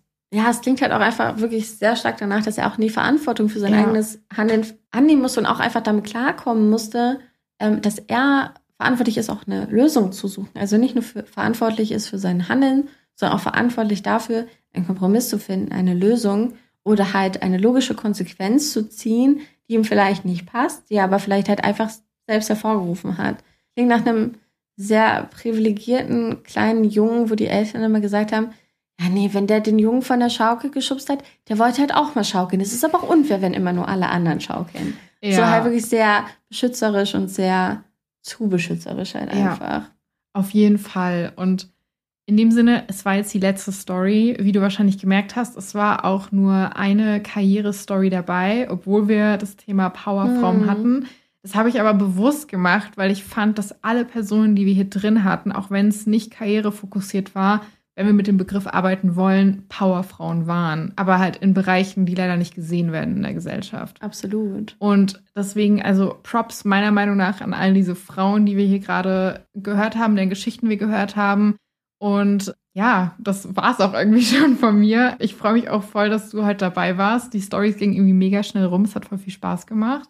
Ja, war total und, cool. Ja, und ich hoffe, unseren HörerInnen hat es auch gefallen. Ihr könnt mir gerne Rückmeldung geben, ob ihr Tamara gerne nochmal dabei haben wollt. Habt eine schöne Woche und macht's gut. Ciao, ciao. Macht's gut.